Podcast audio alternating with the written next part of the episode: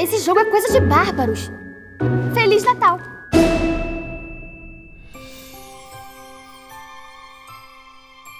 Olá, galera, sejam novamente muito bem-vindos para esse que é um podcast que já é melhor que a Casa Elefante. Ei, Harry Potter e o Advento de Natal. claro que não. Ai, eu acho assim, que só de estar lançando o episódio na quarta-feira já é um forte concorrente em ser um bom episódio, um, um podcast melhor, eu diria. Porque quarta-feira, meio da semana, a galera tá começando a pensar na semana que vem, na correria que vai ser o Natalzão assim. E agora eles vão ter o quê? Um momento de paz ouvindo a gente falar sobre a história da magia versus a história trouxa. Uhum. E Guinho, você tava nesse episódio, né? Sim, eu fui responsável. E a gente Hum, convidou o historiador, caralho, o Vitor Menezes, pra. Reizinho, Vitor. Ele é da página Para Além de Hogwarts e também do podcast, do mesmo podcast que a Vanes, que participou do episódio do Fandom. Confiram aí na descrição do episódio as redes deles pra, dele para seguir. E a gente falou sobre as a história da magia na nossa história real, sabe? Co- Como que ela se, se- como que elas se entrelaçam. Então, Maravilhoso. Ficou muito, ficou muito legal a discussão. É, ficou bem grande também. Então, bora ouvir o episódio.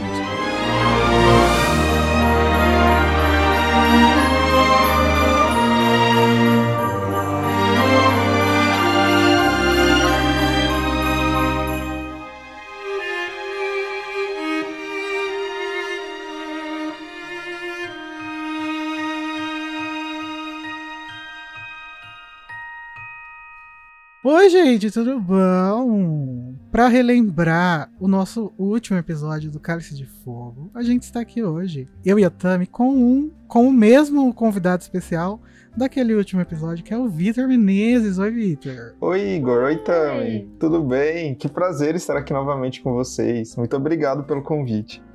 E em Ordem da Fênix vai vir vários, hein? Vem aí.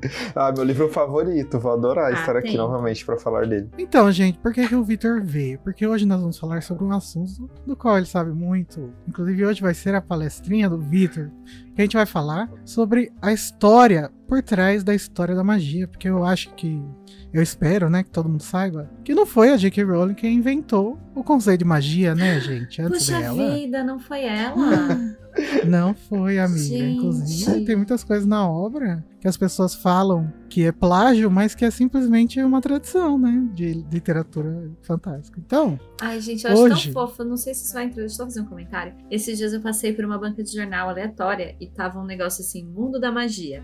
E claramente não era sobre Harry Potter. Mas as pessoas, as pessoinhas, os bruxinhos que estavam lá, pareciam muito com os personagens de Harry Potter. Eu falei, gente, ela realmente ressignificou bruxinhos, né? Tipo, É. não tem mais aquele chapéu de bruxo e tal. Eles tá, pareciam os, os personagens de Harry Potter. Eu achei tão fofo isso. Ela não, né? Os caras dos filmes que tiraram todas as características. Sim, mas quero dizer, influência de tradicionais. Harry Potter, sabe? Repensou Uhum. até o que as pessoas falam. Entendi, é achei fofo, mas Achei quis fofo. fazer uma crítica aos filmes aqui.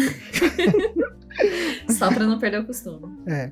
Então, gente, além da magia, ela tem um, um histórico é, e até ser praticada no mundo real, né? Até hoje. Também tem o histórico literário, né? E é sobre isso que a gente vai conversar hoje. Então, Vitor, pode começar a sua palestra. Estamos todos atentos a ouvidos. Deus que me livre o seu palestrinha hoje. Brincadeira, gente. Eu vou, eu vou falar algumas coisinhas, mas eu vou puxar e tacar para vocês também.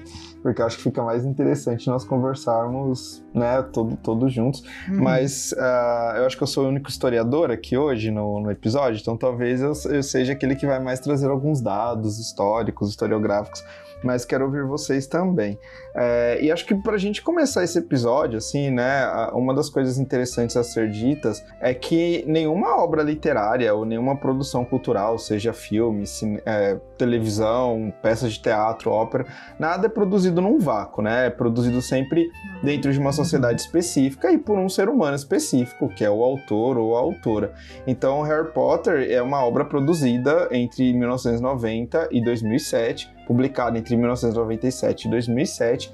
E antes de Harry Potter, como você já bem falou, Igor, tem uma toda uma tradição de literatura, de literatura fantástica, de literatura jovem adulto, toda uma tradição sobre bruxaria, sobre magia, mitologia e tudo mais. E a J.K., quando ela vai criar a sua mitologia, porque eu considero que Harry Potter criou uma, tem uma mitologia própria é, que a gente chama de Harry Potter, né? Então, desde as vestimentas de Hogwarts até a forma como a gente imagina que seja um basilisco, são coisas próprias de Harry Potter, que a J.K. Se ela não tirou da cabeça dela, ela tirou de algumas tradições, mas ela deu uma roupagem própria e fez com que nós, né, leitores do século XXI, passássemos a ver, seja uma, um chapéu de bruxa, seja um animal mitológico como um basilisco, de uma forma específica. Então, há uma mitologia própria em Harry Potter. Porém, essa mitologia, ela não surgiu também do nada. A gente vai falar ao longo do episódio que muitas coisas a J.K. criou, mesmo da cabeça dela, mas muitas outras ela se inspirou em criações anteriores a ela. E isso não configura plágio, né? Antes que os nossos ouvintes já uhum. achem que eu estou dizendo que a J.K. Rowling é uma grande plagiadora, não, não é esse o caso, né? É, se a gente for pensar as únicas obras literárias originais seria o Velho Testamento, o Ilíada e Odisseia, a Jornada de Gilgamesh no Oriente, que são as, as primeiras grandes histórias, epopeias escritas que chegaram até nós. Depois dessas é, obras... Desculpa criar, e desculpa quebrar a bolha aí, amiguinhos, mas nem, a, nem o Velho Testamento é original. Né? Sim, tem histórias, histórias das sociedades é, asiáticas, né? A própria, própria história de Gilgamesh, que tem, é, faz parte da história do Gilgamesh, um dilúvio, por exemplo, e foi escrito anteriormente ao Velho Testamento, que é datado ali do século VII, século VIII antes de Cristo a escrita ali da, dos primeiros textos que hoje compõem né, a Bíblia cristã. É, mas para além desses textos que vêm da antiguidade, né, todos os outros textos de alguma forma bebem dessa fonte.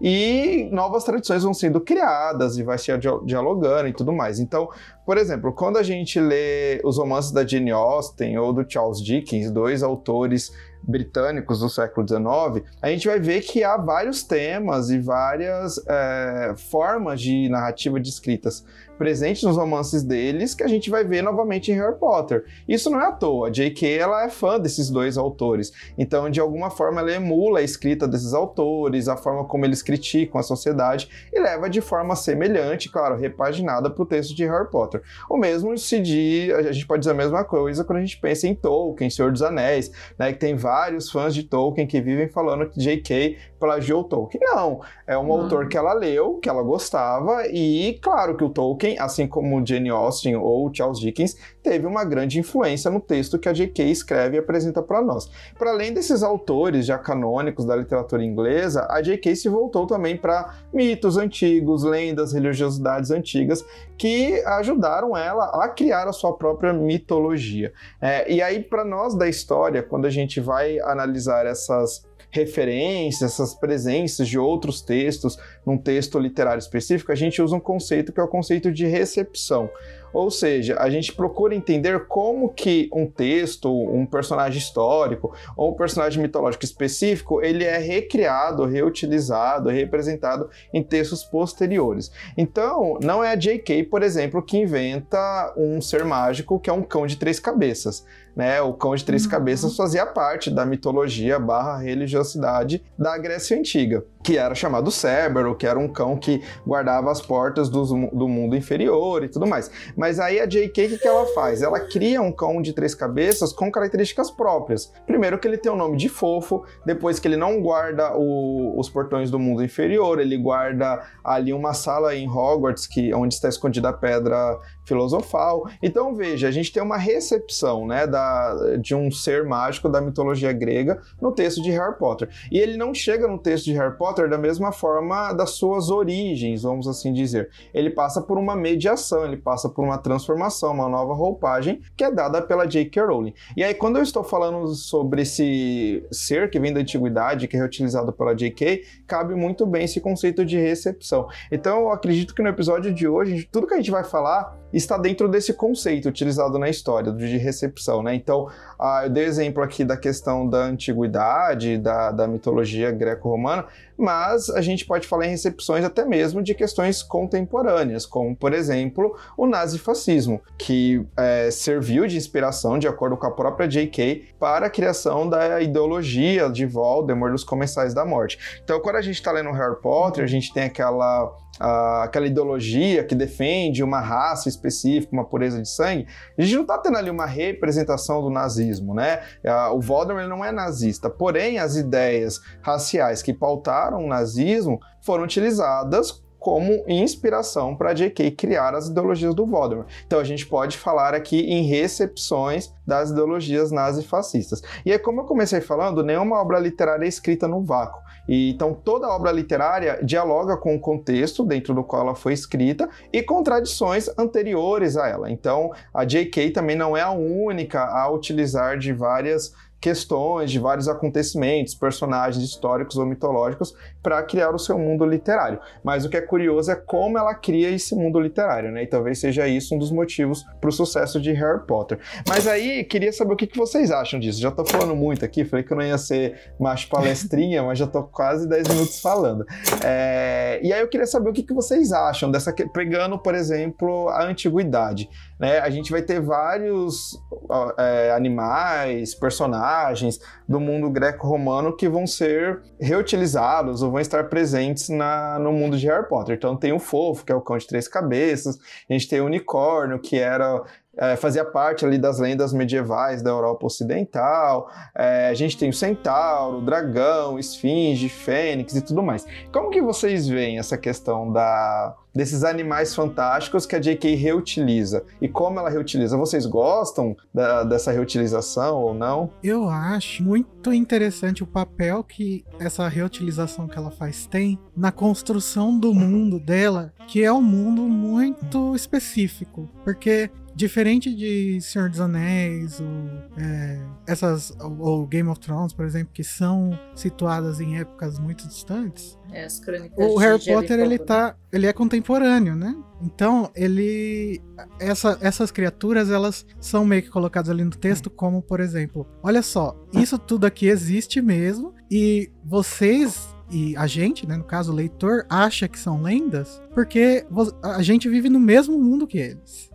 E a gente já teve um, um contato com essas criaturas, com esses conceitos, só que a forma como a gente resolveu racionalizar isso foi dizendo que são mitos, né? Mas na uhum. verdade, olha só, tá aqui nesse mundo escondidinho aqui, que, tá, que faz parte do nosso também. Sim. Sim, exatamente. E pensando nisso, é, eu acho que faz muito sentido ela, vamos então chamar de apropriação, né? Mas ela se apropriar dessas, dessas figuras mitológicas como um todo, porque é justamente para ressignificá-las, é para pensar como seria um universo em que isso fosse real e, e como esse universo conviveria com o mundo, vamos chamar, né, assim, o mundo real. Como uhum. seria a convivência? quais seriam os conflitos? E é exatamente isso que ela quer explorar, eu acho, né? Assim, o que que se reflete uhum. socialmente, o que que, apesar de você ter um universo que tem, então, um cão de três cabeças, como que ainda assim é um universo muito parecido com o nosso. Então, para mim faz total sentido e eu não consigo enxergar como apropriação exatamente por isso. É como se ela pegasse alguns elementos da, uhum. da nossa herança cultural, é, principalmente ocidental, né? E falasse uhum. assim: olha só, vamos, vamos trabalhar com isso aqui, vamos trabalhar com isso como se fosse real. Eu acho que é muito bem ah, feito. eu acho uma grande burrice. Assim, eu sei que tem gente que no, no fandom de Senhor dos Anéis que, que fala ah, que a Rowling copiou várias coisas, não sei o quê. Mas, gente, isso é uma grande burrice, né? E a gente tá sempre é, sendo vítima das burrices. Mas, é, vocês acham, por acaso, que o Tolkien inventou os elfos? Sabe? Vocês acham que o Tolkien inventou os hobbits? O uhum. Tolkien tirou tudo isso de, de, de lendas inglesas, de, de, tradicionais. Uhum. E, querendo ou não, é, o Senhor dos Anéis faz parte da tradição inglesa também. Então, nada mais justo do que a Rowling pegar e, e, se inspirar nessas obras. Sim, com certeza.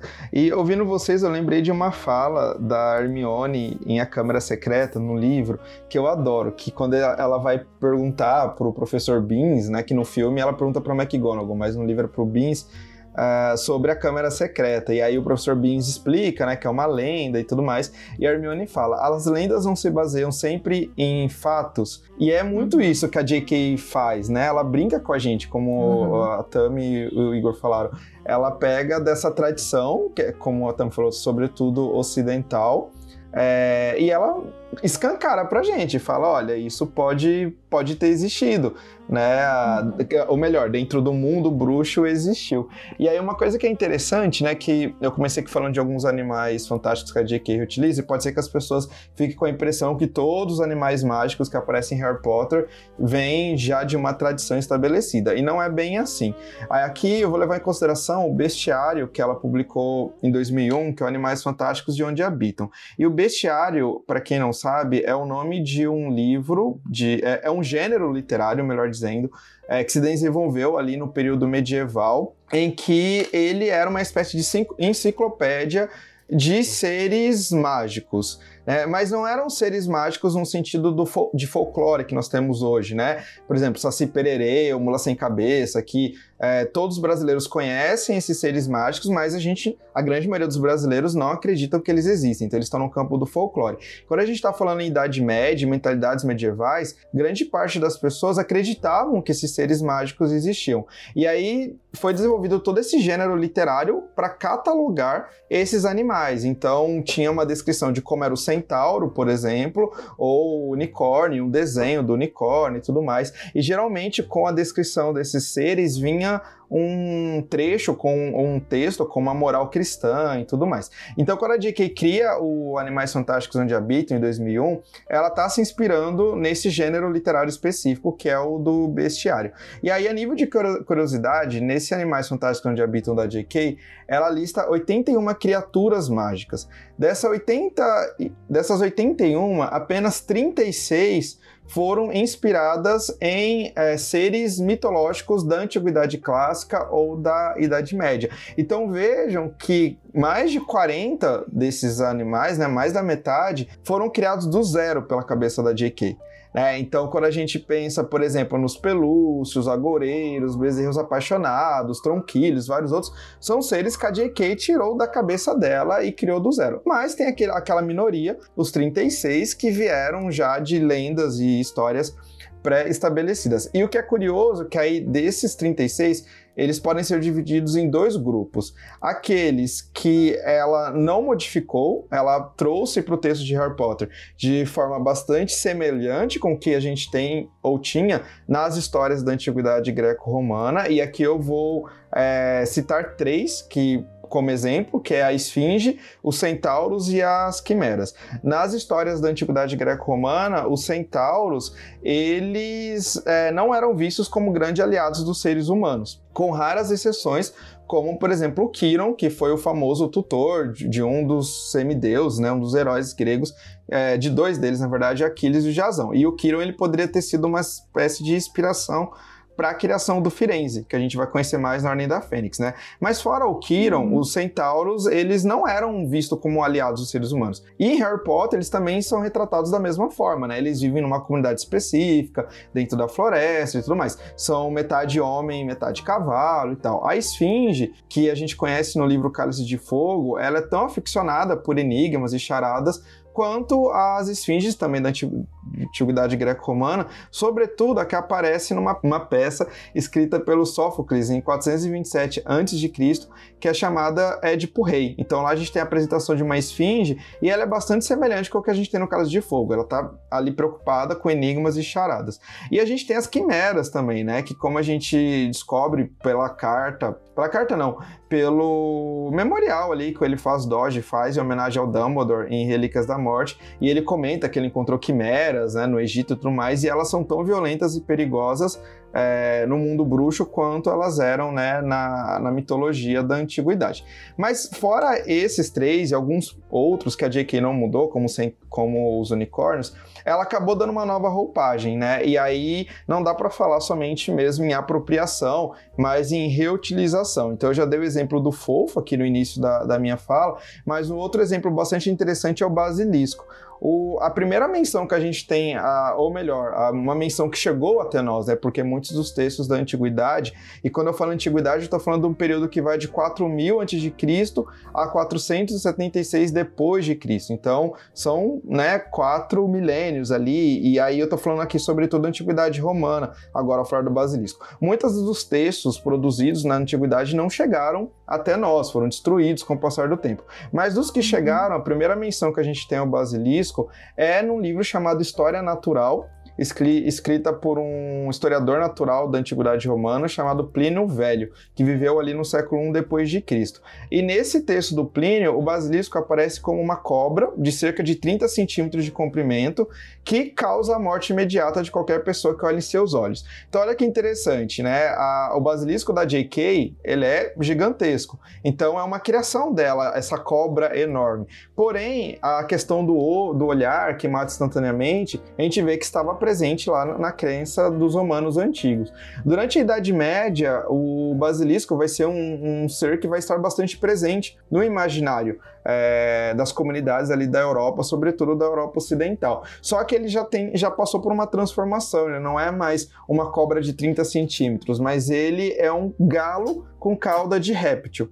E aí a gente vê, né, que a J.K. brinca com essa questão do galo, né, porque em Harry Potter o canto do galo pode, né, matar, né, provocar ali alguns problemas no basilisco. Então é interessante que no basilisco a gente tem então a J.K. se utilizando de uma lenda anterior a Harry Potter, porém ela dando uma nova roupagem, ela criando uma nova mitologia. E esse movimento a J.K. vai fazer com várias das coisas que ela traz para o texto dela. Então, o Harry Potter, para além de ser uma obra de fantasia, tem uma série de referências históricas ou mitológicas, mas não necessariamente elas aparecem é, da mesma forma em que elas foram criadas ou é, acreditadas em períodos anteriores a Harry Potter. Muitas vezes a J.K. vai dar essa nova roupagem. Mas pode estar até relacionado com uma, alguma ideia que ela tenha sobre colocar essas lendas é, como se elas estivessem sendo vistas equivocadamente pela gente sabe? Uhum, a gente sim. conhece a lenda, então, de uma certa forma, mas na verdade, ó, esse mundo mágico, então, supostamente, né? Existe uhum. e na verdade é assim que funciona. Então eu acho que a brincadeira tá exatamente aí, né? Ela ressignificar e, e então isso dá uma liberdade para ela literária de criar um pouco em cima de coisas que já existem e, e ao mesmo tempo brincar com isso. Assim, você conhece uma lenda assim, outra assado, olha só como é de verdade. Sim,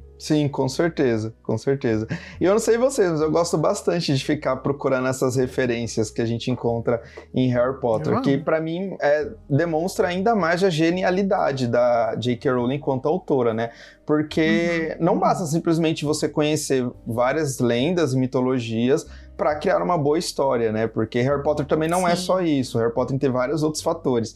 Mas o que é interessante é como a J.K. se utiliza ou não, né? E como ela cria um mundo próprio, como que ela vai ressignificando essas histórias antigas, né? Exatamente. Sim. Eu acho muito interessante de estudar não só os animais. Na verdade, o que eu gosto mais mesmo é dos nomes dos personagens, que eu acho muito legal de ver as origens e o quanto as origens dos nomes estão relacionadas com o que ela fala, com o que são os personagens. A gente vai falar disso no futuro eu, me contenho. eu, acho, eu acho que a gente até pode falar agora que eu tava pensando nisso mesmo, da questão dos personagens, né? Porque como você bem disse, Tami, os personagens centrais, seus nomes todos têm um, um significado, né? É, ou os nomes explicam a, o caráter do personagem, ou explicam a história do personagem, e sempre indicam algo. A J.K. ela não escolhe nomes à toa para os seus personagens de Harry Potter. E aí, quando a gente pensa em recepções da antiguidade, aqui a gente também vai ter alguns nomes que vêm ou da história ou da mitologia da antiguidade greco-romana. E aí, eu acho que o maior exemplo, assim, que todo mundo lembra na hora, é o do Remo Lupin, né? O Remo, que é um personagem que é lobisomem, ou seja, ele tem toda ali uma relação com o lobo e tudo mais. E Remo era o nome de um dos fundadores, né, da Roma antiga, de acordo com a mitologia, com a religiosidade romana. Né? Acreditava-se que a cidade, que depois deu origem ao império, foi fundada por esses dois irmãos gêmeos, Remo e Rômulo, que eram filhos do deus da guerra Marte, com uma mortal chamada Réia Silvia. E eles tinham sido criados por lobas é, ali, né? Após o nascimento, foram amamentadas por lobas e tudo mais. E aí a J.K. coloca esse nome no personagem Remo e ainda traz um sobrenome, o Lupin, que vem da palavra em latim lupus, que significa lobo. Então aqui novamente a gente vê essa presença da antiguidade romana e a J.K. dando um novo significado. A mesma coisa com o nome da Minerva, McGonagall, né? O sobrenome McGonagall, ela tirou de um dos nomes que ela encontrou no cemitério de Greyfriars, que é um cemitério localizado em Edimburgo. Aliás, há muitos nomes de personagens de Harry Potter que ela tirou desse cemitério, que era uma das regiões pelas quais ela passava quando ela caminhava com a Jéssica, no carrinho e tudo mais. Então, o nome Tom Riddle ela de, uma da, de um dos túmulos desse cemitério, o sobrenome Moody, o sobrenome McGonagall também. Mas Minerva é, não veio do cemitério, Minerva veio também da mitologia barra religiosidade romana. Eu sempre falo mitologia barra religiosidade porque hoje, para nós que vivemos numa sociedade é, majoritariamente judaico-cristã, é, muitas pessoas não acreditam mais nos deuses que os romanos acreditavam. Então, a gente acaba chamando de mitologia. Mas é importante compreender que para os romanos, para os gregos, o que a gente hoje chama de mitologia era a religiosidade deles. Eles acreditavam nesses deuses, nessas lendas, né? E a Minerva, na religiosidade romana, era a deusa da sabedoria e o braço direito de Júpiter. Foi somente a ela, por exemplo, que o Júpiter, que era o rei, o rei dos deuses, alguma vez confiou o raio que simbolizava o seu poder divino. E aí, quando a gente pensa na Minerva McGonagall, além dela ser extremamente inteligente, é, ela vai liderar ali a, a, batalha de Hogwarts, né? Então, essa questão bélica que tem na deusa Minerva também é colocada na personagem McGonagall. Ela é o braço direito do Dumbledore. É somente a ela que o Dumbledore confia a direção da escola. E a gente vê novamente essa relação entre essa personagem da religiosidade barra mitologia da antiguidade romana com a personagem que a J.K. está apresentando ali aos leitores, né? E, assim, é, a gente sempre fala isso, a gente pensa muito sobre isso na casa, que é, ah, mas será que a J.K. pensou nisso, não sei o quê? E essas coisas, gente, vocês podem ter certeza que ela pensou, porque ela sempre comenta sobre essas coisas, e para ela, uma das coisas que ela diz que mais gosta é de fazer pesquisa para nomear personagem, né? Ela conhece bastante sobre mitologia grega, romana, então essas coisas é indiscutível que tá ali de propósito. Né? Sim, inclusive, eu não sei se todos sabem, né, mas ela, entre 83 e 86, ela fez a graduação dela na área de francês e estudos clássicos na Universidade de Exeter. Então, ela estudou durante a sua graduação as histórias greco-romanas e ela estudou o latim, que vai ser uma língua muito importante também para as histórias de Harry Potter, para os feitiços que ela cria e tudo mais. Então, não é simplesmente do nada ela decidiu se voltar para as histórias da Grécia e da Roma antiga, mas faz parte ou fez parte, melhor dizendo, da formação dela também, né, enquanto acadêmica. Eu também amo encontrar essas coisinhas, assim, quando a gente tá fazendo pesquisa para casa e eu descubro uma referência nova. Uhum. Ah, e uma das pesquisas que eu achei mais legal de fazer foi quando eu fui ver os nomes das. É, eu comecei a ver os nomes das mães, né? E todas as mães em Harry Potter têm nome de flor. E aí eu fui pesquisar e eu descobri que absolutamente todas mesmo. Se encontra em vários tipos de mitologia diferente. É, tem então a Narcisa, tem a Lily, que é Lírio, né? Tem uhum. quem mais? Eu não lembro de todas, mas a questão é que quando eu cheguei na Molly, falei, não, Molly não vai ser, né? E aí eu fui dar uma pesquisada e aí eu descobri que também é. E a Molly é um tipo de flor, inclusive, é, que existe na alquimia. Então é, é uma flor que não é muito conhecida, não é muito. Mas é uma flor da alquimia. Eu fiquei, gente, essa mulher pensou em todas essas coisas. Petúnia, isso. Tem também a petúnia. E... Mas o da Molly eu acho que foi o que mais me surpreendeu. falei, gente, eu fui até lá pra achar o nome da Molly. Então, Tami, eu também acho muito interessante isso, mas é, uma vez perguntaram pra Rowling, ela falou que. Nossa, verdade, não sabia. Nunca mas... reparei. É, é, é, aquelas coisas, né, que a gente, ó, a gente lê. Ah, mas é isso, entendeu? O autor está importa, morto. Né? é, exato. Não, então, por mais que. É, é muito interessante de pensar nisso. E às vezes ok, vou aqui então dar o braço a torcer. Pode não ter sido proposital, ela não pensou nisso. Mas mostra como isso está presente na escrita dela. O porquê uhum. é muito simbólico o peso que a figura da mãe tem na, na, obra como um todo. E então é muito simbólico que ela tenha feito isso até sem perceber, entende? Tem muito a ver com o que ela quis colocar ali. E sempre que ela pensasse numa figura de mãe, ela colocasse um nome relacionado a flores. Agora, com relação aos feitiços, eu nunca fiz uma pesquisa a fundo, mas é que para nós né, falantes de português, fica muito óbvios muitos nomes de feitiços Uhum. e o que eles significam. Quando você vai falar, sei lá, expulso, é muito óbvio o que o Uhum. expulso faz, né? Mas, enfim, se você pensar que ela não é falante de uma língua latina, também tem um peso muito forte os nomes dos feitiços pra, pra obra. Inclusive, tem um episódio do Advento só sobre feitiços, pessoal. Então, vamos dar uma puladinha Não nesse percam. assunto, mas todo mundo já sabe, né? Os- o- é o que ela também falou, né? As palavras dos feitiços são, são tão próximas do português que a gente perde um pouco dessa dualidade na tradução. Sim, exatamente. Porque muitos dos feitiços, não todos, né? Mas muitos deles, ela utilizou do latim, do latim real mesmo, né? Tem alguns Uhum. feitiços que, de fato, ela inventou, não, não eram palavras que já existiam, mas tem ali uma certa porcentagem, pelo menos 72 dos quase 140 feitiços que a gente tem sendo mencionados em Harry Potter, que vêm do latim ou possuem raízes latinas. E como a nossa língua, o português, é uma língua que se originou do latim, que era a língua falada pela, na Roma Antiga e o que hoje é Portugal, fazia parte da era uma das províncias de Roma, era a Lusitânia. Então, com o passar do tempo, o latim falado na Lusitânia deu origem ao português, que deu origem à nossa língua. Então, por isso que a gente consegue é, pegar já o sentido de alguns feitiços, né? Geralmente esses que vieram do latim. Mas é bem curioso que para um leitor falante do inglês ou do alemão ou mesmo de línguas orientais, como o mandarim o japonês, eles não vão pegar com a mesma facilidade ou nem vão pegar, na verdade, como a gente pega, né?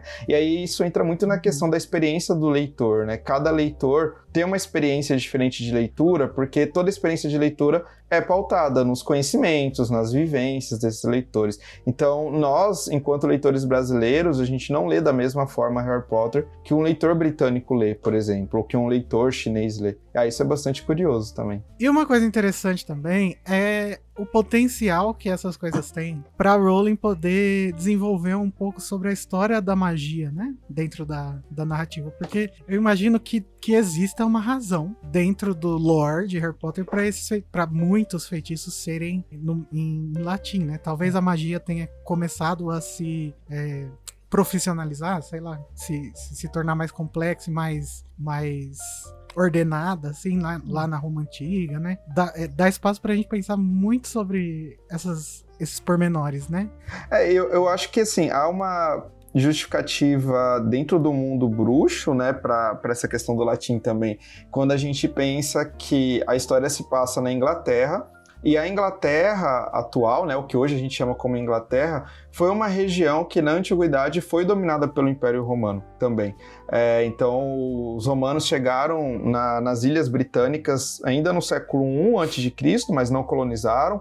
O Júlio César chegou a pisar no sul do que é a Inglaterra hoje, mas ele não colonizou, voltou para a Gália, que atualmente é a França, mas cerca de 100 anos depois, o imperador Cláudio, ele é, chegou a de fato ocupar as Ilhas Britânicas, inclusive a guerrear com os povos que já viviam naquela, naquela região e tudo mais.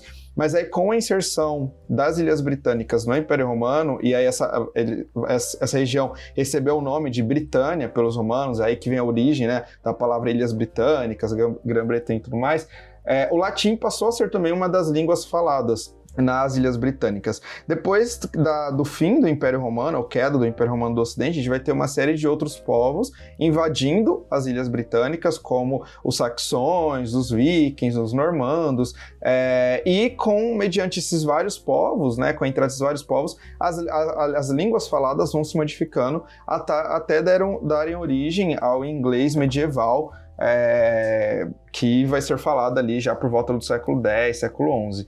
Ah, porém, essa herança latina ela se permanece, né? E aí muitas palavras vão ser é, criadas a partir do latim. Então a gente tem no, no inglês hoje também algumas palavras que são latinizadas, seja por conta dessa herança de colonização, seja por conta da inserção é, de palavras que vieram das regiões do continente, né? Seja da língua francesa ah, e tudo mais. Então, se a gente pensar nessa lógica que a J.K. está criando uma história sobre bruxas da Inglaterra, faz sentido na Inglaterra é, muitos feitiços terem vindo do latim. O que não fica explícito no texto de Harry Potter é se todos os bruxos de todo o mundo falam feitiços é, com latim, hum, né? Somente em latim. É, como a gente é, percebe pelo texto de Harry Potter que há latins que vêm do inglês, né, como a Tami já falou, que é o caso do estupefaça, mas mesmo quando a gente pensa o impedimento ou o enguarde leviosa, uhum. que não vem do latim,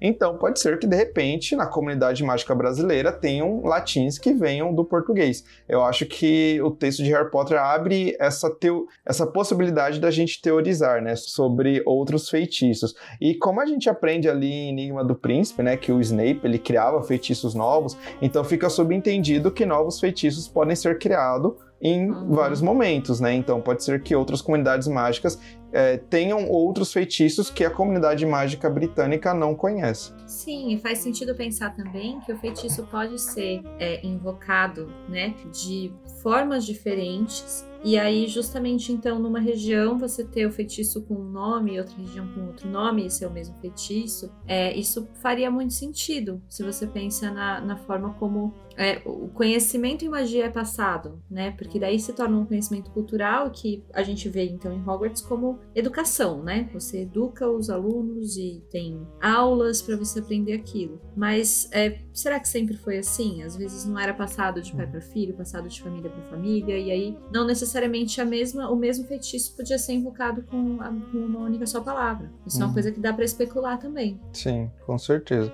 E uma coisa que eu me pergunto assim também, talvez quando a J.K. estava criando o um mundo dela, um mundo mágico, um mundo literário, talvez nem tenha passado pela cabeça dela essa, o que os bruxos de outros continentes uhum. usariam como feitiços, né? Porque, claro, ela fala, né, que ela criou a história dos sete livros antes de começar a escrevê-los, e a gente percebe quando a gente lê os sete livros que é muito bem amarrado, então com certeza ela teve um processo de preparação.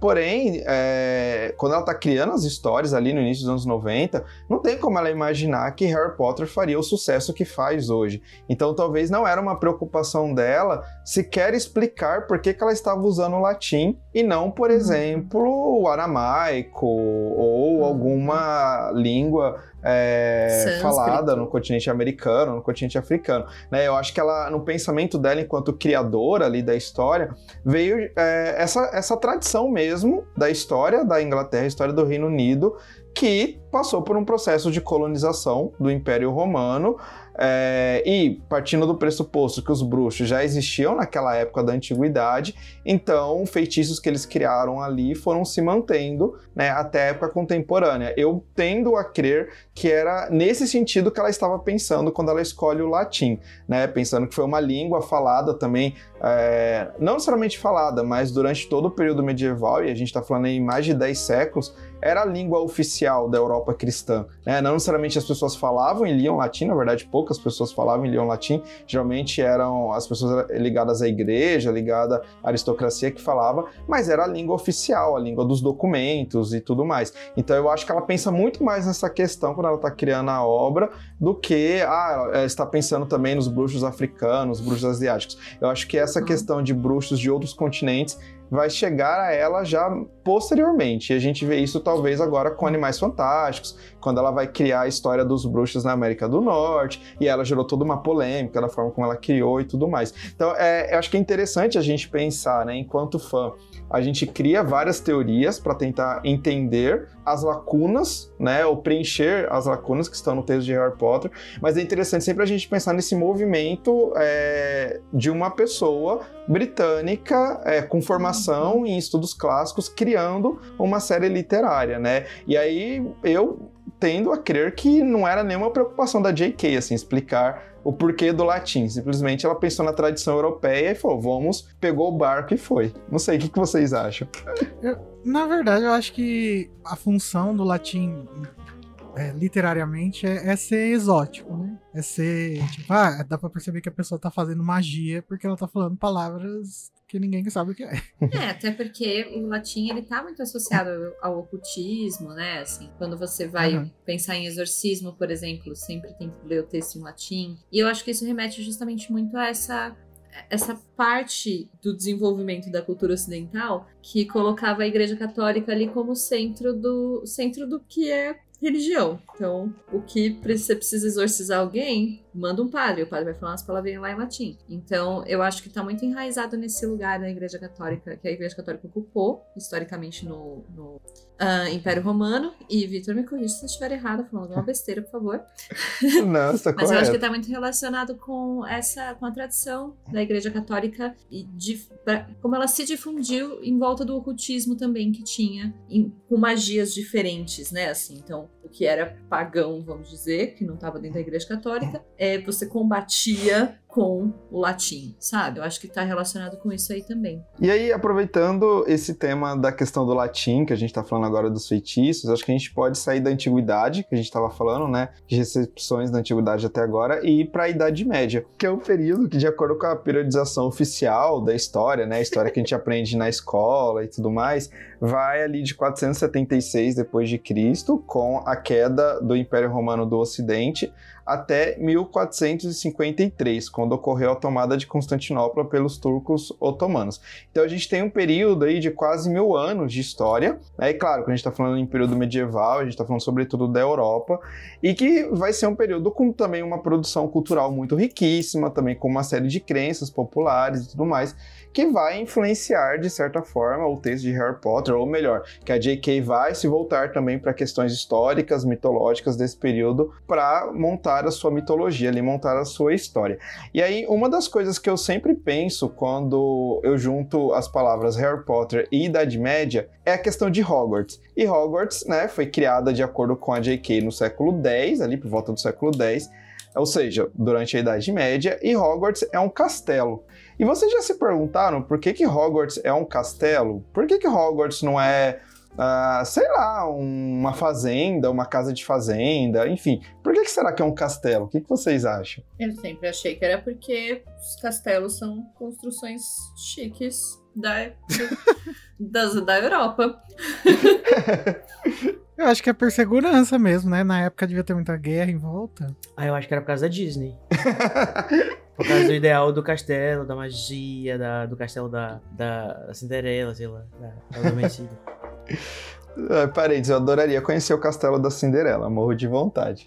Mas uh, o que eu acho interessante de pensar, né? Voltando novamente que a J.K., naquela ideia de que a J.K., quando ela tá criando histórias, não só em relação a Harry Potter, mas pensando que Harry Potter, ela sempre faz uma pesquisa é, sobre o, aquilo que ela quer colocar no texto, né? Então ela é uma autora muito preocupada com a, as construções da sua história. Ela nunca coloca nada do nada ali na história. E aí, quando a gente pensa no castelo, para nós, leitores brasileiros, o castelo, castelos ou palácios, traz muito uma ideia, primeiro, ligada à Disney, sim, porque ainda mais a nossa geração, né, a gente cresceu assistindo filmes da Disney e tudo mais, mas traz também muito uma ideia de opulência, de riqueza, porque não faz parte do nosso cotidiano, da nossa realidade enquanto brasileiros, construções que a gente dá o nome de castelo porque esse tipo de arquitetura é típico da Europa e de uma Europa específica, que é a Europa medieval.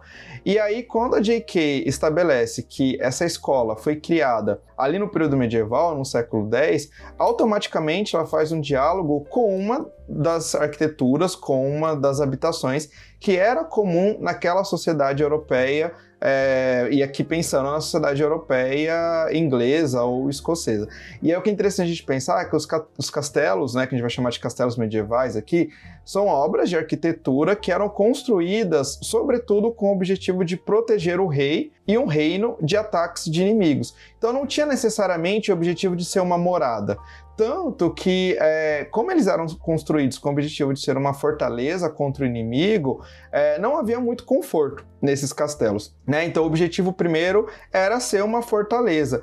Por conta disso, os castelos que eram construídos nesse período em que Hogwarts foi construída, eles eram localizados geralmente no ponto mais alto ali de uma região. De geralmente no alto de montanhas, de morros, de, de pedras. Então, se vocês visitarem castelos na Europa que, se, que tenham sido construídos no período medieval, vocês vão observar que todos eles estão num ponto acima da localidade. Então, quando a gente, em 2019, eu tive a oportunidade de visitar o castelo de Loire, que fica na, na Espanha, inclusive foi usado como cenário do filme Cruzada. E quando eu cheguei no castelo, eu imaginei pensei, nossa, eu tô em Hogwarts, porque é um castelo em cima de, um, de uma pedra, de uma gigantesca pedra.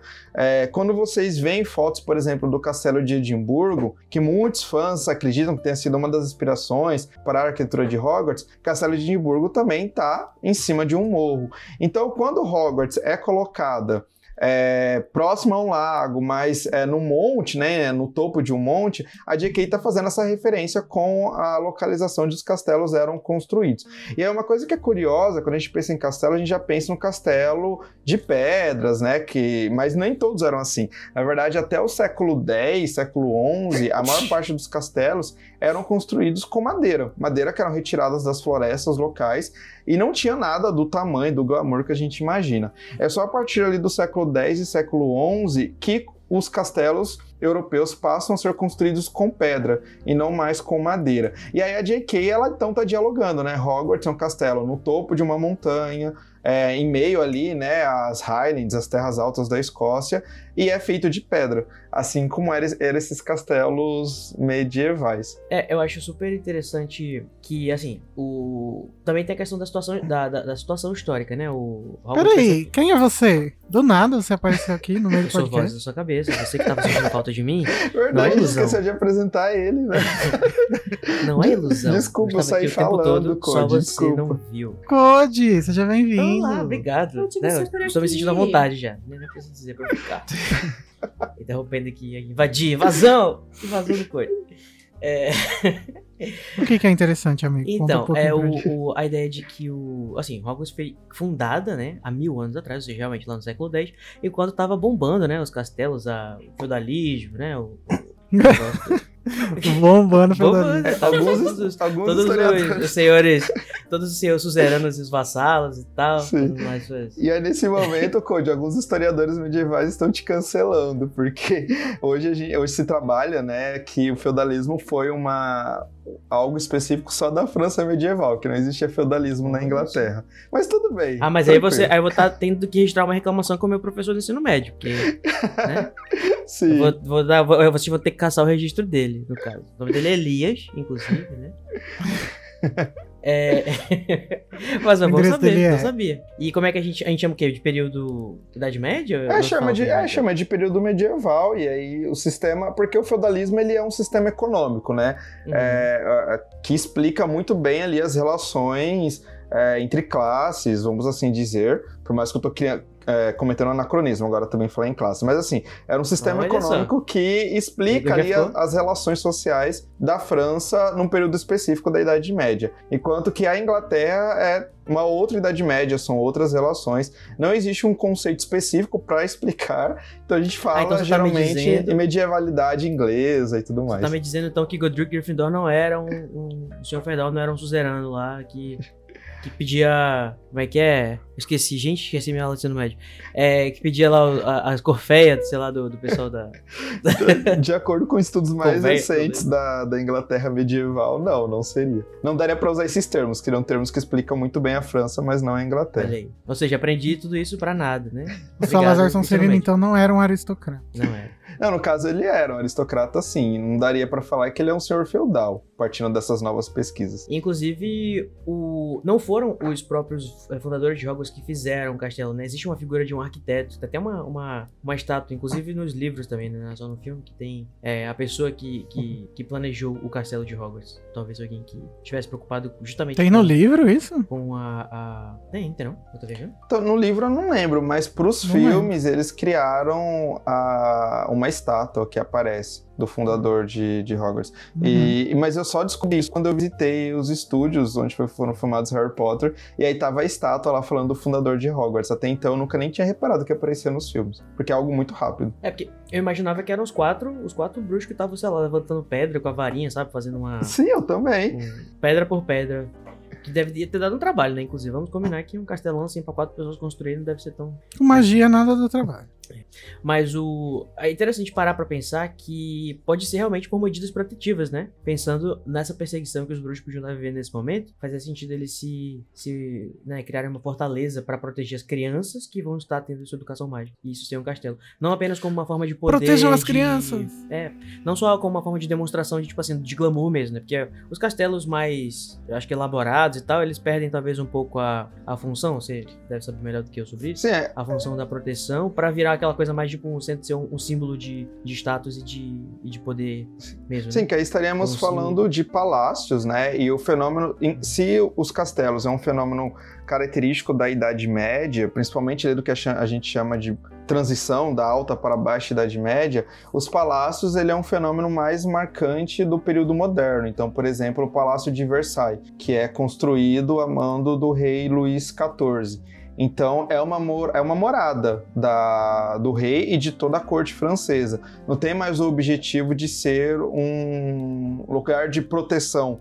É, claro que o rei está protegido ali dentro, né? Mas não tem mais o mesmo, é, a mesma função que os castelos tinham. E aí Versailles a gente vai ter toda a questão da opulência, do glamour e tal, né? Mas aí já são 700 anos separando a fundação de Hogwarts. Mas aí quando, por exemplo, passam os anos, os castelos eles são ressignificados para palácios ou se mantêm os castelos? Em alguns casos Como sim, em outros não. E muitos desses Tipo, castelos acabaram sendo destruídos também. Tem um castelo que eu visitei em 2019 na Escócia, que chama Castelo de Urquhart, que foi, inclusive, Urquhart é um dos sobrenomes que a J.K. usa para um dos personagens é, não tão importantes nos livros. Eu peguei isso recentemente lendo o Enigma do Príncipe, que aparece sobrenome. Mas enfim, curiosidades à parte, o Castelo de Urquhart ele foi muito famoso. Ele está localizado é, próximo ao Lago Ness. Inclusive, ele lembra bastante a localização de Hogwarts. E hoje, vocês podem colocar aí no Google Lodge Castelo de Oakhart. Ele está quase todo destruído, né? Sobrou ali só a fundação dele. E a gente visita, e eu até sempre brinco nas minhas aulas. Geralmente, quando eu começo os meus cursos sobre Harry Potter, eu mostro a foto do Castelo de Oakhart e falo: olha, nós estamos vendo Hogwarts, mas como somos trouxas, a gente está vendo Hogwarts dessa forma.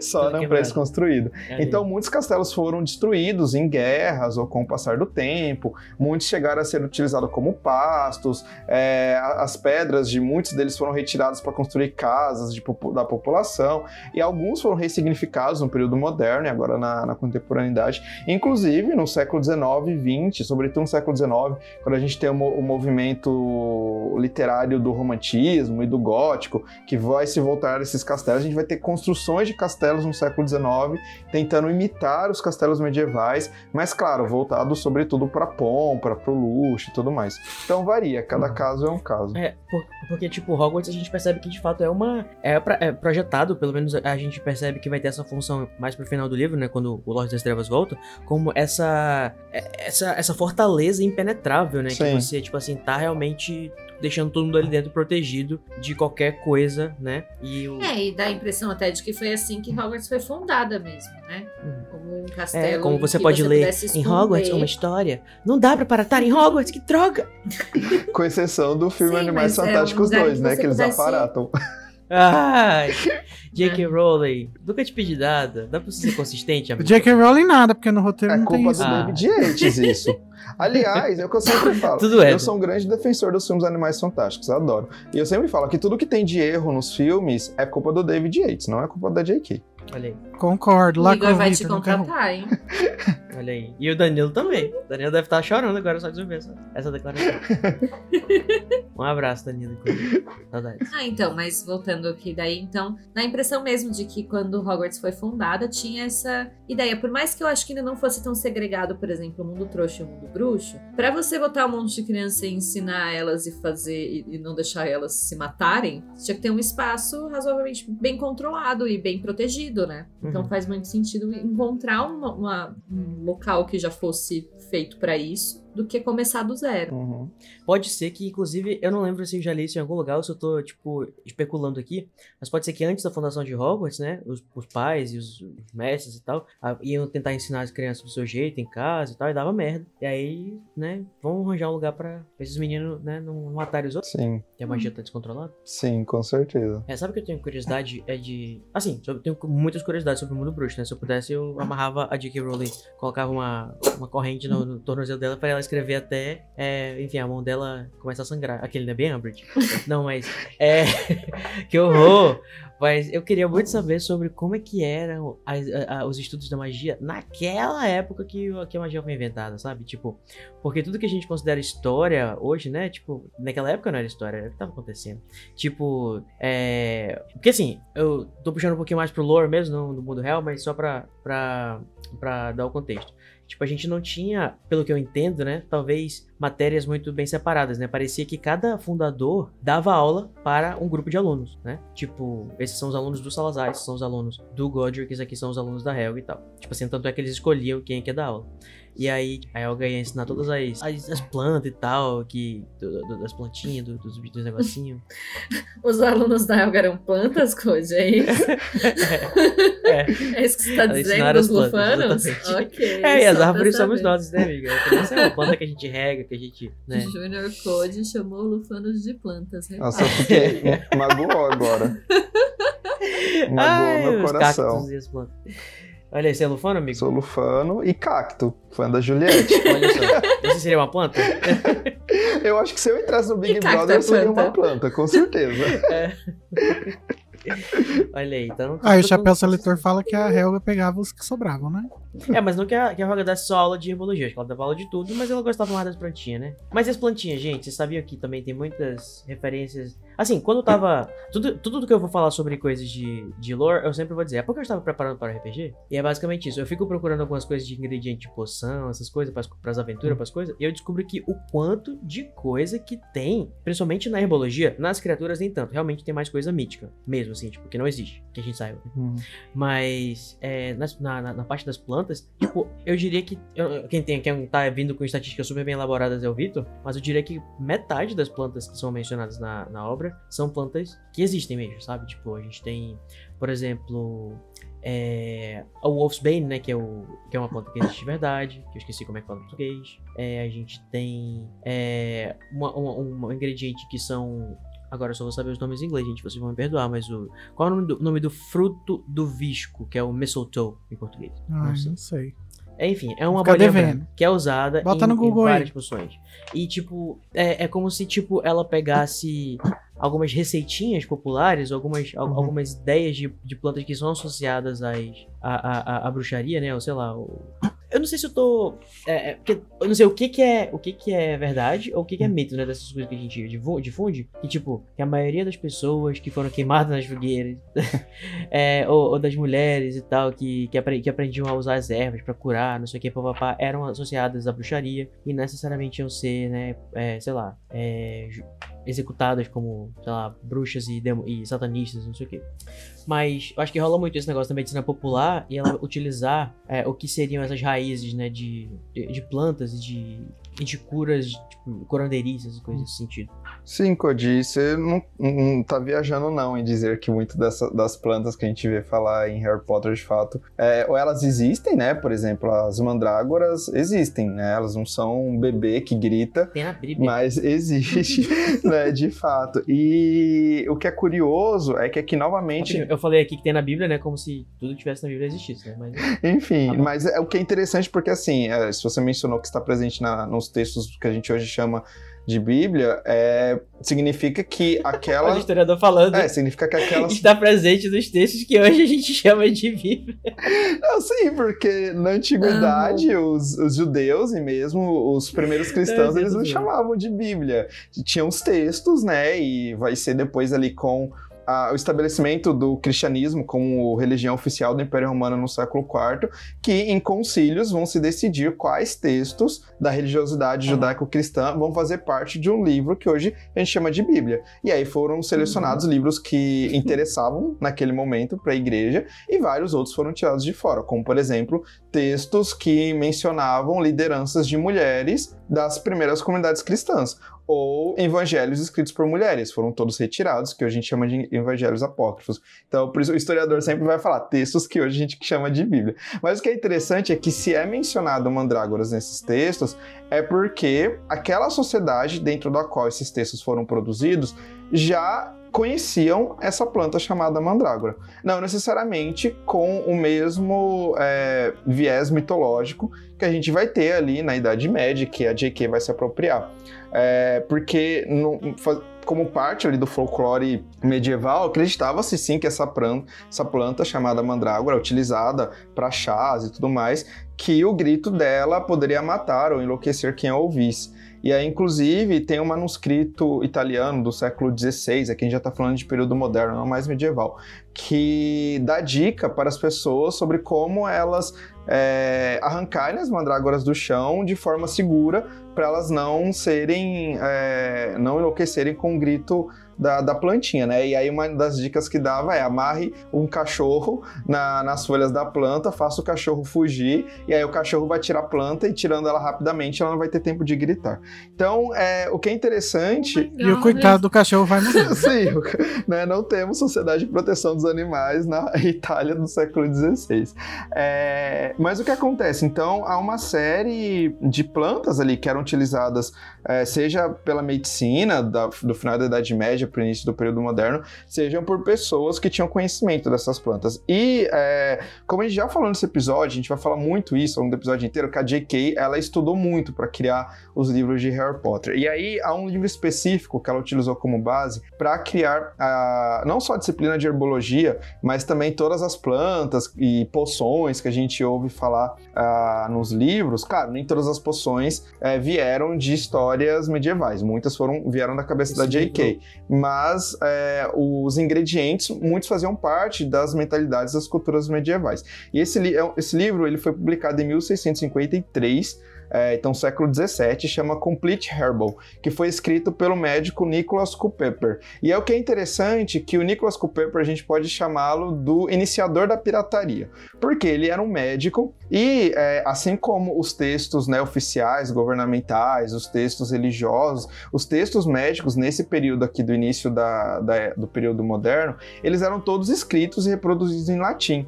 E poucas pessoas liam latim, né? Era somente ali a aristocracia, pessoas que tinham acesso ao estudo que conseguia- conseguiam ler em latim. E aí o que o Pepper fez? Ele pegou esses textos e traduziu para a língua vernácula, no caso para o inglês, e com isso ele popularizou uma série de é, medicamentos e plantas medicinais para a população, para a população mais é, carente, né? Reizinho Então, acessível. ou seja, né, o rei, a- o iniciador da pirataria. É, mas o que acontece? Esse livro do Nicholas Culpeper a gente encontra à venda na Amazon até hoje. E é um compêndio é, de ervas medicinais e de plantas. E é, Espero que não seja muito caro, senão eu vou piratear. Sim, mas na Inglaterra você encontra ele em sebos e tal, ali custando baratinho. Apesar com o valor da Libra hoje não vai ser mais tão barato como era na época da JK. Mas enfim. É, E aí o Culpeper ele chegou a ser acusado de bruxaria uma década antes dele publicar o livro. Como muitas pessoas que foram acusadas de bruxaria, ele não chegou a ser condenado, não chegou a ser queimado, porque essa é uma crença popular também de que as pessoas eram é, acusadas de bruxaria e uma semana depois elas iam parar na fogueira. Na verdade, era coisa ali de 10 ou 8% das pessoas é, acusadas de bruxaria que de fato eram assassinadas. Mas o que interessa aqui do Culpeper, por que, que ele vai ser acusado de bruxaria? Porque ele vai ser um dos difusores desse uso de plantas, de ervas e tudo mais. E a igreja, seja a igreja católica, seja as igrejas protestantes, aqui, né, Culpeper viveu no século XVII, pós período da reforma protestante, então os protestantes também queimaram muitas pessoas na- nas fogueiras, não foram só os católicos, e ele o que ele estava produzindo ali, né? Ele estava produzindo na Inglaterra anglicana, ou seja, Inglaterra protestante, que também queimou muitas pessoas na fogueira. Isso não interessava ali as lideranças da igreja. Mas ele foi um, um botânico extremamente importante para aquela época. E a J.K. ela utilizou desse livro dele para criar, ou melhor, para mencionar uma série de plantas que o Code acabou de mencionar aqui pra gente, né? E aí, quem quiser mais informações sobre esse livro, esse, esse uso, eu deixo como dica aqui um documentário que está disponível agora no Globoplay, que chama Harry Potter, uma história mágica. Esse documentário foi produzido pela BBC em 2017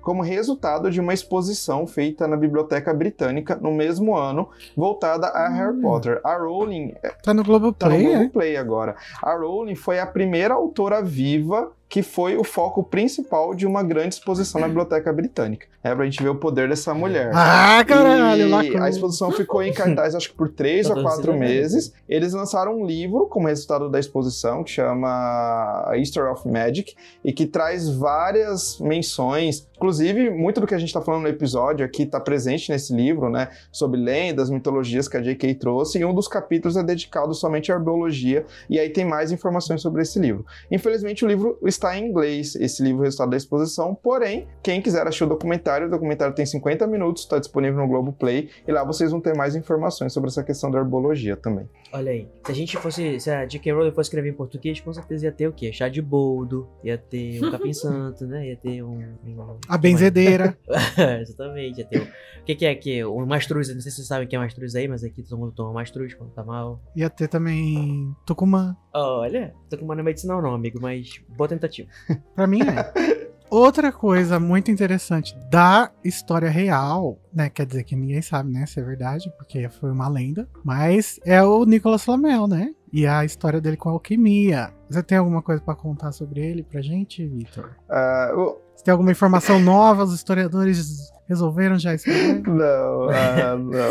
Ah, o, que a gente, o que a gente sabe é que o Nicolau Flamel foi uma pessoa que realmente existiu, né? Ele nasceu ali em 1330 e morreu em 1418, ele era francês, é, de fato, e Morreu. ele era um católico fervoroso, o que é bastante interessante. É um lance que ele não tem nada a ver com alquimia, né? O, o- é- Não, ele até tinha preocupações com alquimia, né? Que era uma das dos saberes ou ciências, ou hoje a gente vai chamar de pseudociência, talvez, mas era uma ali dos saberes da, da- da- do período ali medieval.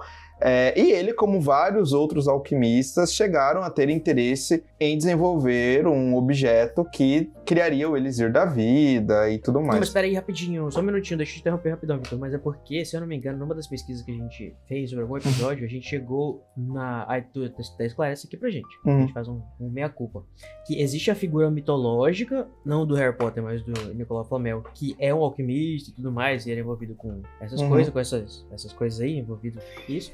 E Com drogas. E- E também teve a figura real, entre aspas, né? é, história, historiograficamente registrada, sei lá, que era uma pessoa que era, que era ligada com. que não tinha nenhuma ligação com alquimia. Isso procede? Não, na verdade, ele teve sim uma ligação com a alquimia. Ele se dedicou, como vários outros do seu tempo, é, à alquimia, o que não se sabe, né? O que não tem comprovação histórica, pedra? é a criação da pedra filosofal. Então, a lenda Ah. está no momento em se atribuir a ele a criação da pedra filosofal. Mas ah, o fato de, do- de- dessa figura histórica é, ter estado relacionado com a alquimia, isso de fato é verídico.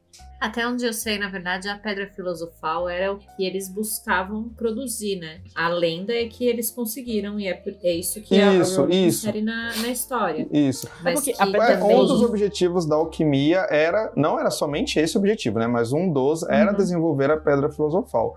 E o Flamel ele começou ali por volta de 1380 a se, de- a se dedicar à alquimia na prática. né? Lembrando que ele morreu em 1418.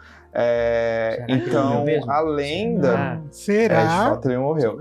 Então, o que é lenda, né? A parte da lenda é acreditar que a pedra de fato foi desenvolvida e que teria sido desenvolvida por ele. Não foi a J.K. que trouxe, que criou a lenda, né? Já tinha ali no século 17 e 18 já se acredita que se a a pedra filosofal tivesse sido desenvolvida, talvez teria sido desenvolvida pelo Nicolau Flamel. Mas o que a gente sabe do Nicolau Fla- Flamel histórico era um homem francês, bastante católico, bastante ligado a instituições de caridade. Inclusive, ele construiu várias casas em Paris com o objetivo de abrigar pessoas necessitadas. É, uma, a, sobrou apenas uma dessas casas, que inclusive é uma casa de pedra. Quem for visitar Paris, fica o convite aí para visitá-la. Ela está localizada na rua de Montmorency, não sei se assim é a pronúncia, não sou bom em francês, número 51. Não por acaso é o mesmo endereço no qual a J.K., no roteiro, localizou a casa do Nicolau Flamel. É, quem visitar Paris consegue visitar essa casa. Ele nunca morou nessa casa de fato,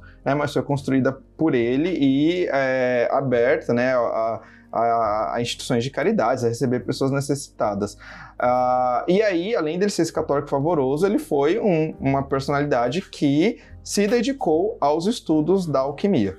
Então, isso é o que a gente sabe sobre o Nicolau Flamel histórico. É, agora, a partir do momento dele ter desenvolvido a pedra filosofal, aí isso já é do, do campo da lenda, que vai ser desenvolvida, sobretudo, séculos depois da morte dele, e não enquanto ele estava vivo.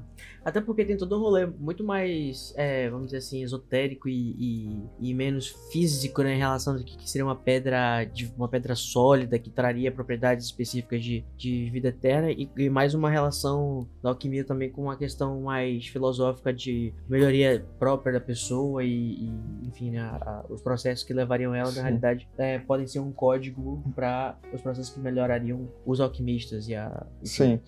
E aí, duas curiosidades, assim, que eu acho interessante interessante. Primeiro que. Eu acho engraçado, alquimia... Vitor. Oi. Que você. Eu acho engraçado que você trate a, a mitologia grega com respeito, mas o fato do Nicolau Flamel existir vivo até hoje. Você tá falando aí que é uma lenda, né? Bom, é, assim, até hoje a gente sabe enquanto, é, o que acontece, né? De acordo com a documentação antiga, a gente tem é, relatos de que as pessoas acreditam. Não, é falso. gente. Eu responder direito. Tô zoando aqui. Tudo fake news. Mas olha, Igor. Flamel vive. Ele vive além das. Dentro de além, Sabe aquele lugar depois da. A, as geleiras da Terra, porque a Terra é plana, né? Sim. Ele vive lá. Exatamente. Mas olha, de acordo com a história oficial, Nicolau Flamel morreu com 80 anos de idade num período em que a. Esqueceram zero aí, amigo. Num período em que o normal era as pessoas viverem até os 40, 45 anos. A gente tá falando de baixa idade média, em que a mortalidade era muito alta, né?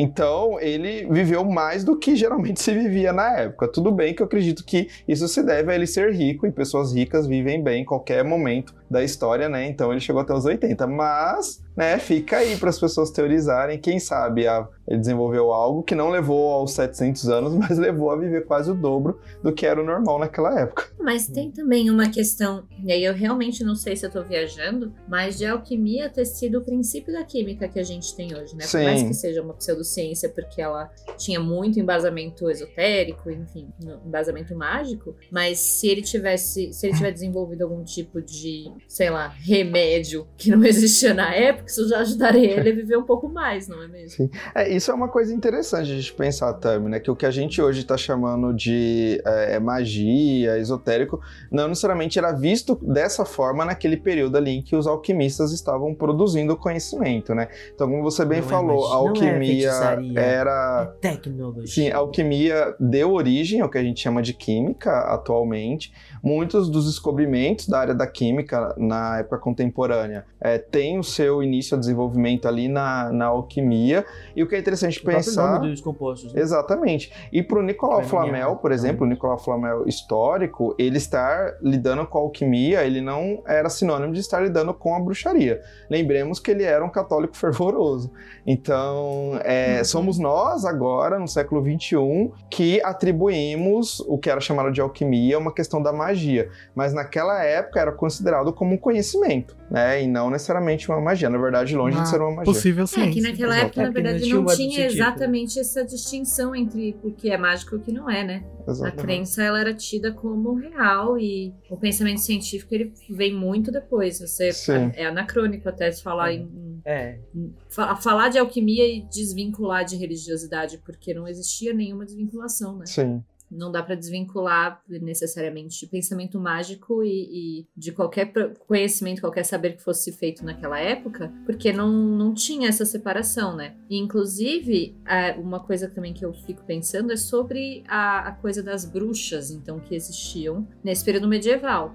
Porque se a pessoa tivesse produzindo algum tipo de saber, ainda que tivesse algum princípio científico, por exemplo, né? Tô aqui presumindo que podia ser mágico também. Mas é, às vezes ela era vista como bruxa, né? Às vezes ela tinha, ela produzia alguma coisa que saía muito ali. E aí é daí que vem então a caça às bruxas, é daí que vem essa essa perseguição às pessoas dessa época. É, Tami, maravilhosa a sua pergunta. Eu acho que é um tema muito interessante da gente falar, ainda mais a gente falando de Harry Potter, que é uma história de bruxos, né? É, há um certo engano é, na cultura popular, vamos assim dizer, ou nas mentalidades atuais, de se imaginar que a caça às bruxas e o assassinato de pessoas nas fogueiras acusadas de bruxaria aconteceram na Idade Média. E na verdade não foi na Idade Média, foi na Idade Moderna. Né? E quando eu estou falando de Idade Moderna, eu estou falando a partir do século de acontecimentos, né? A partir do século XV, a partir ali de 1456. O que a gente tem no período medieval, sim, sim. É, a gente tem ali no final da Idade Média a criação da, de uma instituição que vai receber o nome da Inquisição e a gente tem a Igreja, né? No caso a Igreja Católica existia fogueira ainda, né? Naquela Sim. é, e, o homem nem sabia fazer E a gente tem a igreja é, debatendo o que era chamado de heresias. Então, muitas práticas consideradas como pagãs, ou seja, não cristãs, e aí é importante dizer que essas práticas, muitas delas é, vinham de toda uma tradição desde a antiguidade. Elas eram chamadas de práticas heréticas. Inclusive, quando o cristianismo está se estabelecendo como religião oficial do Império Romano, lá no século IV, muitas comunidades cristãs vão ser chamadas de heréticas porque elas têm práticas religiosas ligadas a, a, aos ensinamentos de Cristo que não condizem com aquilo que a igreja oficial está estabelecendo, né, como uma religião. Então, durante o período medieval... Nossa, imagina hoje em dia isso, hein? Então, a grosso modo, é, durante o período medieval se fala muito em heresias.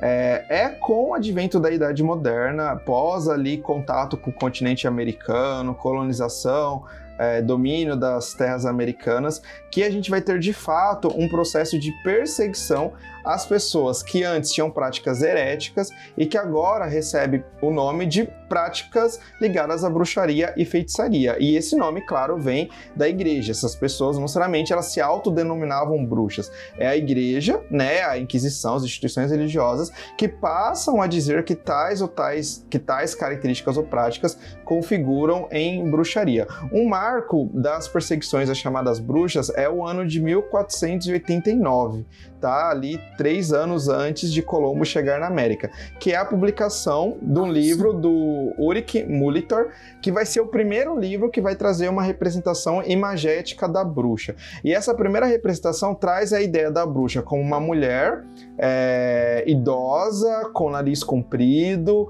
que dança em volta de um caldeirão e que faz sexo com o capeta. Essa imagem que vai ser é, colocada nesse livro, e é importante a gente lembrar que a gente está num, num, momento em que a Europa é majoritariamente. Nossa, isso que é vida, né? Se eu pudesse. Desculpa te interromper, Vitor, mas isso que é vida. Se eu pudesse estar dançando no período de, de idade, né? E, e, transando com o capeta, entendeu? É, não quero mais o quê? Sim. E aí é até curioso, né? Que geralmente na mentalidade eles imaginam as mulheres transando com o capeta e não os homens. Então isso já diz muito também sobre as mentalidades ali religiosas da época. É, mas o que acontece? Hoje em dia é Lil Nas X que eu digo, né? Sim.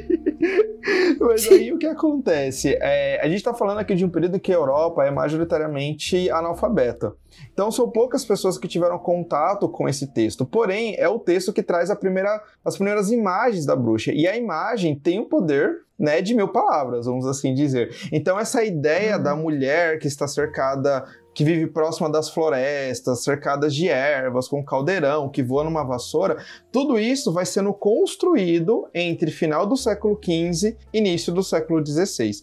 É, e essa imagem da bruxa, que é construída então por esses demonólogos, por esses autores cristãos, vai impactar na perseguição das bruxas. A, de início, a Inquisição, né, nos países católicos, quando eles vão perseguir homens ou mulheres, sobretudo mulheres, é, acusadas de bruxaria, eles vão procurar esses sinais que estão sendo descritos nesses livros, né, de religiosos, demonólogos falando sobre a bruxaria. Inclusive muitos Mas processos. então essa inquisição ela acontece praticamente simultânea ao processo de descobrimento das Américas. Exatamente, exatamente. Tanto Gente, que estou chocadíssima. tanto que a Espanha Então quer dizer que a Wendelin, a louca, nunca existiu? Não, não. Esse é um outro, é um caso bastante curioso, né? Quando a gente abre o livro é, Prisioneiro de Azkaban, a gente tem ali um trecho do livro História da Magia, e nesse trecho é falado, né, que as bruxas na Idade Média eram queimadas e quem era bruxa de verdade é, conseguia fugir da fogueira. Neste momento, a J.K. está dialogando com uma crença popular que atribui à Idade Média a queima das bruxas. Ela não está aqui dialogando com a história é, factual. Porque na história, né, no nosso mundo real, a queima das bruxas é no período moderno, não no período medieval. E a, a perseguição e queima às bruxas vai acontecer, sobretudo, nos séculos 16, 17 e 18. E aí, fatos curiosos, assim. Primeiro que é, a, no caso da América Portuguesa, né, que deu origem ao nosso atual Brasil, a, não tinha a Inquisição, a Inquisição não se estabeleceu aqui, mas é, oficiais da Inquisição chegaram a fazer visitas na América Portuguesa. Então a gente teve uma visita oficial, salvo engano, nas Minas Gerais, e a gente teve uma visita também no Grão-Pará, que hoje dá origem aos estados do Pará e do Amazonas. Inclusive, é, tenho colegas na Unicamp atualmente que fazem mestrado estudando processos inquisitoriais dessa visita que ocorreu no Grão-Pará no século XVII. Gente, achei que você ia falar, tenho colegas que foram persecutados pela Não, Inquisição. não, tenho colegas estudando. Tem um dos meus melhores amigos, o Murilo, é, ele estuda atualmente no mestrado dele processos de Inquisição ligado, processos da Inquisição na América Portuguesa ligados ao crime da sodomia, né? Ou seja, Gente, que Pessoas- Olha, seria executado com certeza. Ah, mas tinha que ser as É, gays, né? Onde aí. tem gay não tem paz. mas é o que é Se interessante. tivesse a Inquisição, teria sido executado. Sim, mas o que é interessante de explicar também é que sodomia não estava ligado somente ao que hoje a gente chama de homossexualidade, mas sim ao sexo anal. Então, homens que se relacionavam É, eu com achava que era mulheres. tipo perversão, assim. Era Sodomia tido como era- uma perversão. Era trepar, basicamente. Sim, era tido como uma perversão, era tido como um crime de lesa majestade, mas não estava ligado somente à relação homens com homens, mulheres com mulheres, mas a relações anais. Enfim, é bastante complexo, é, mas trouxe. Casa Elefante contém conteúdo adulto. E o Advento também. Sim, Mas assim, esse é um exemplo, né? No caso da né? América Espanhola, a, a Espanha, que era extremamente católica, mais do que Portugal, vamos assim dizer, de fato trouxe a Inquisição para o continente americano. Então, em vários territórios, como por exemplo é, no atual México, é, havia ali a presença da Inquisição e várias é, indígenas e indígenas foram condenados e alguns foram queimados. Outra curiosidade também que a gente, quando a gente pensa sobre queimar as bruxas, geralmente a gente pensa que é a Idade Média, e aí já quebrei esse mito. E outro mito que se imagina é que foi somente a Igreja Católica que perseguiu pessoas de bruxaria. E não, as igrejas protestantes também perseguiram. Lembrando que no século XVI a gente tem uma figura histórica que é o Martim Lutero, é, um ex-membro da Igreja Católica que rompe com a Igreja e cria uma nova, uma nova, um novo segmento religioso, né? E aí esse novo segmento religioso vai se dar o nome de protestante porque são pessoas que protestam contra ali os dogmas e as leis da Igreja Católica. E alguns reinos vão se tornar protestantes, né? Um exemplo são os reinos que atualmente dão origem à, à Alemanha, à Holanda, mas a Inglaterra. A Inglaterra ali no século XVI a gente tem uma figura bastante importante ali daquele período que é o, o Henrique VIII, né, da, da- da dinastia Tudor, que ele queria se separar da sua esposa, Catarina de Aragão, porque ela não tinha lhe dado um herdeiro. Ele pede o divórcio para o Vaticano. Nesse momento, somente o Vaticano podia liberar ou não o divórcio. O Vaticano nega o divórcio do rei com, com a rainha Catarina, porque a rainha Catarina era prima parente do rei da, da Espanha, e o rei da Espanha era aliado ao Vaticano, então tem ali interesses políticos. E aí o Henrique VIII fala: tudo bem, você não vai deixar eu divorciar, porque eu quero me casar com a Ana Bolena, né? Pra quem já assistiu a série, a série The Tudors aí, deve conhecer bem a história. E aí ele tava louco para casar com a Ana Bolena, porque ele acreditava que a Ana Bolena lhe daria um filho, e ele então rompe com o Vaticano, com a Igreja Católica, e cria uma igreja protestante específica, que é a Igreja Anglicana, que até hoje é a religião oficial da Inglaterra. E o líder da, ou a líder da Igreja Anglicana é o rei ou a rainha. A Rainha Elizabeth II, agora com 95 anos, é a líder da Igreja Inglesa, e lá no século XVI o Henrique VIII se tornou o líder, né? Então a Inglaterra se torna uma, um país protestante. E a Inglaterra. E todo mundo sabe que todo esse pessoal aí que o Victor tá falando são reptilianos, né?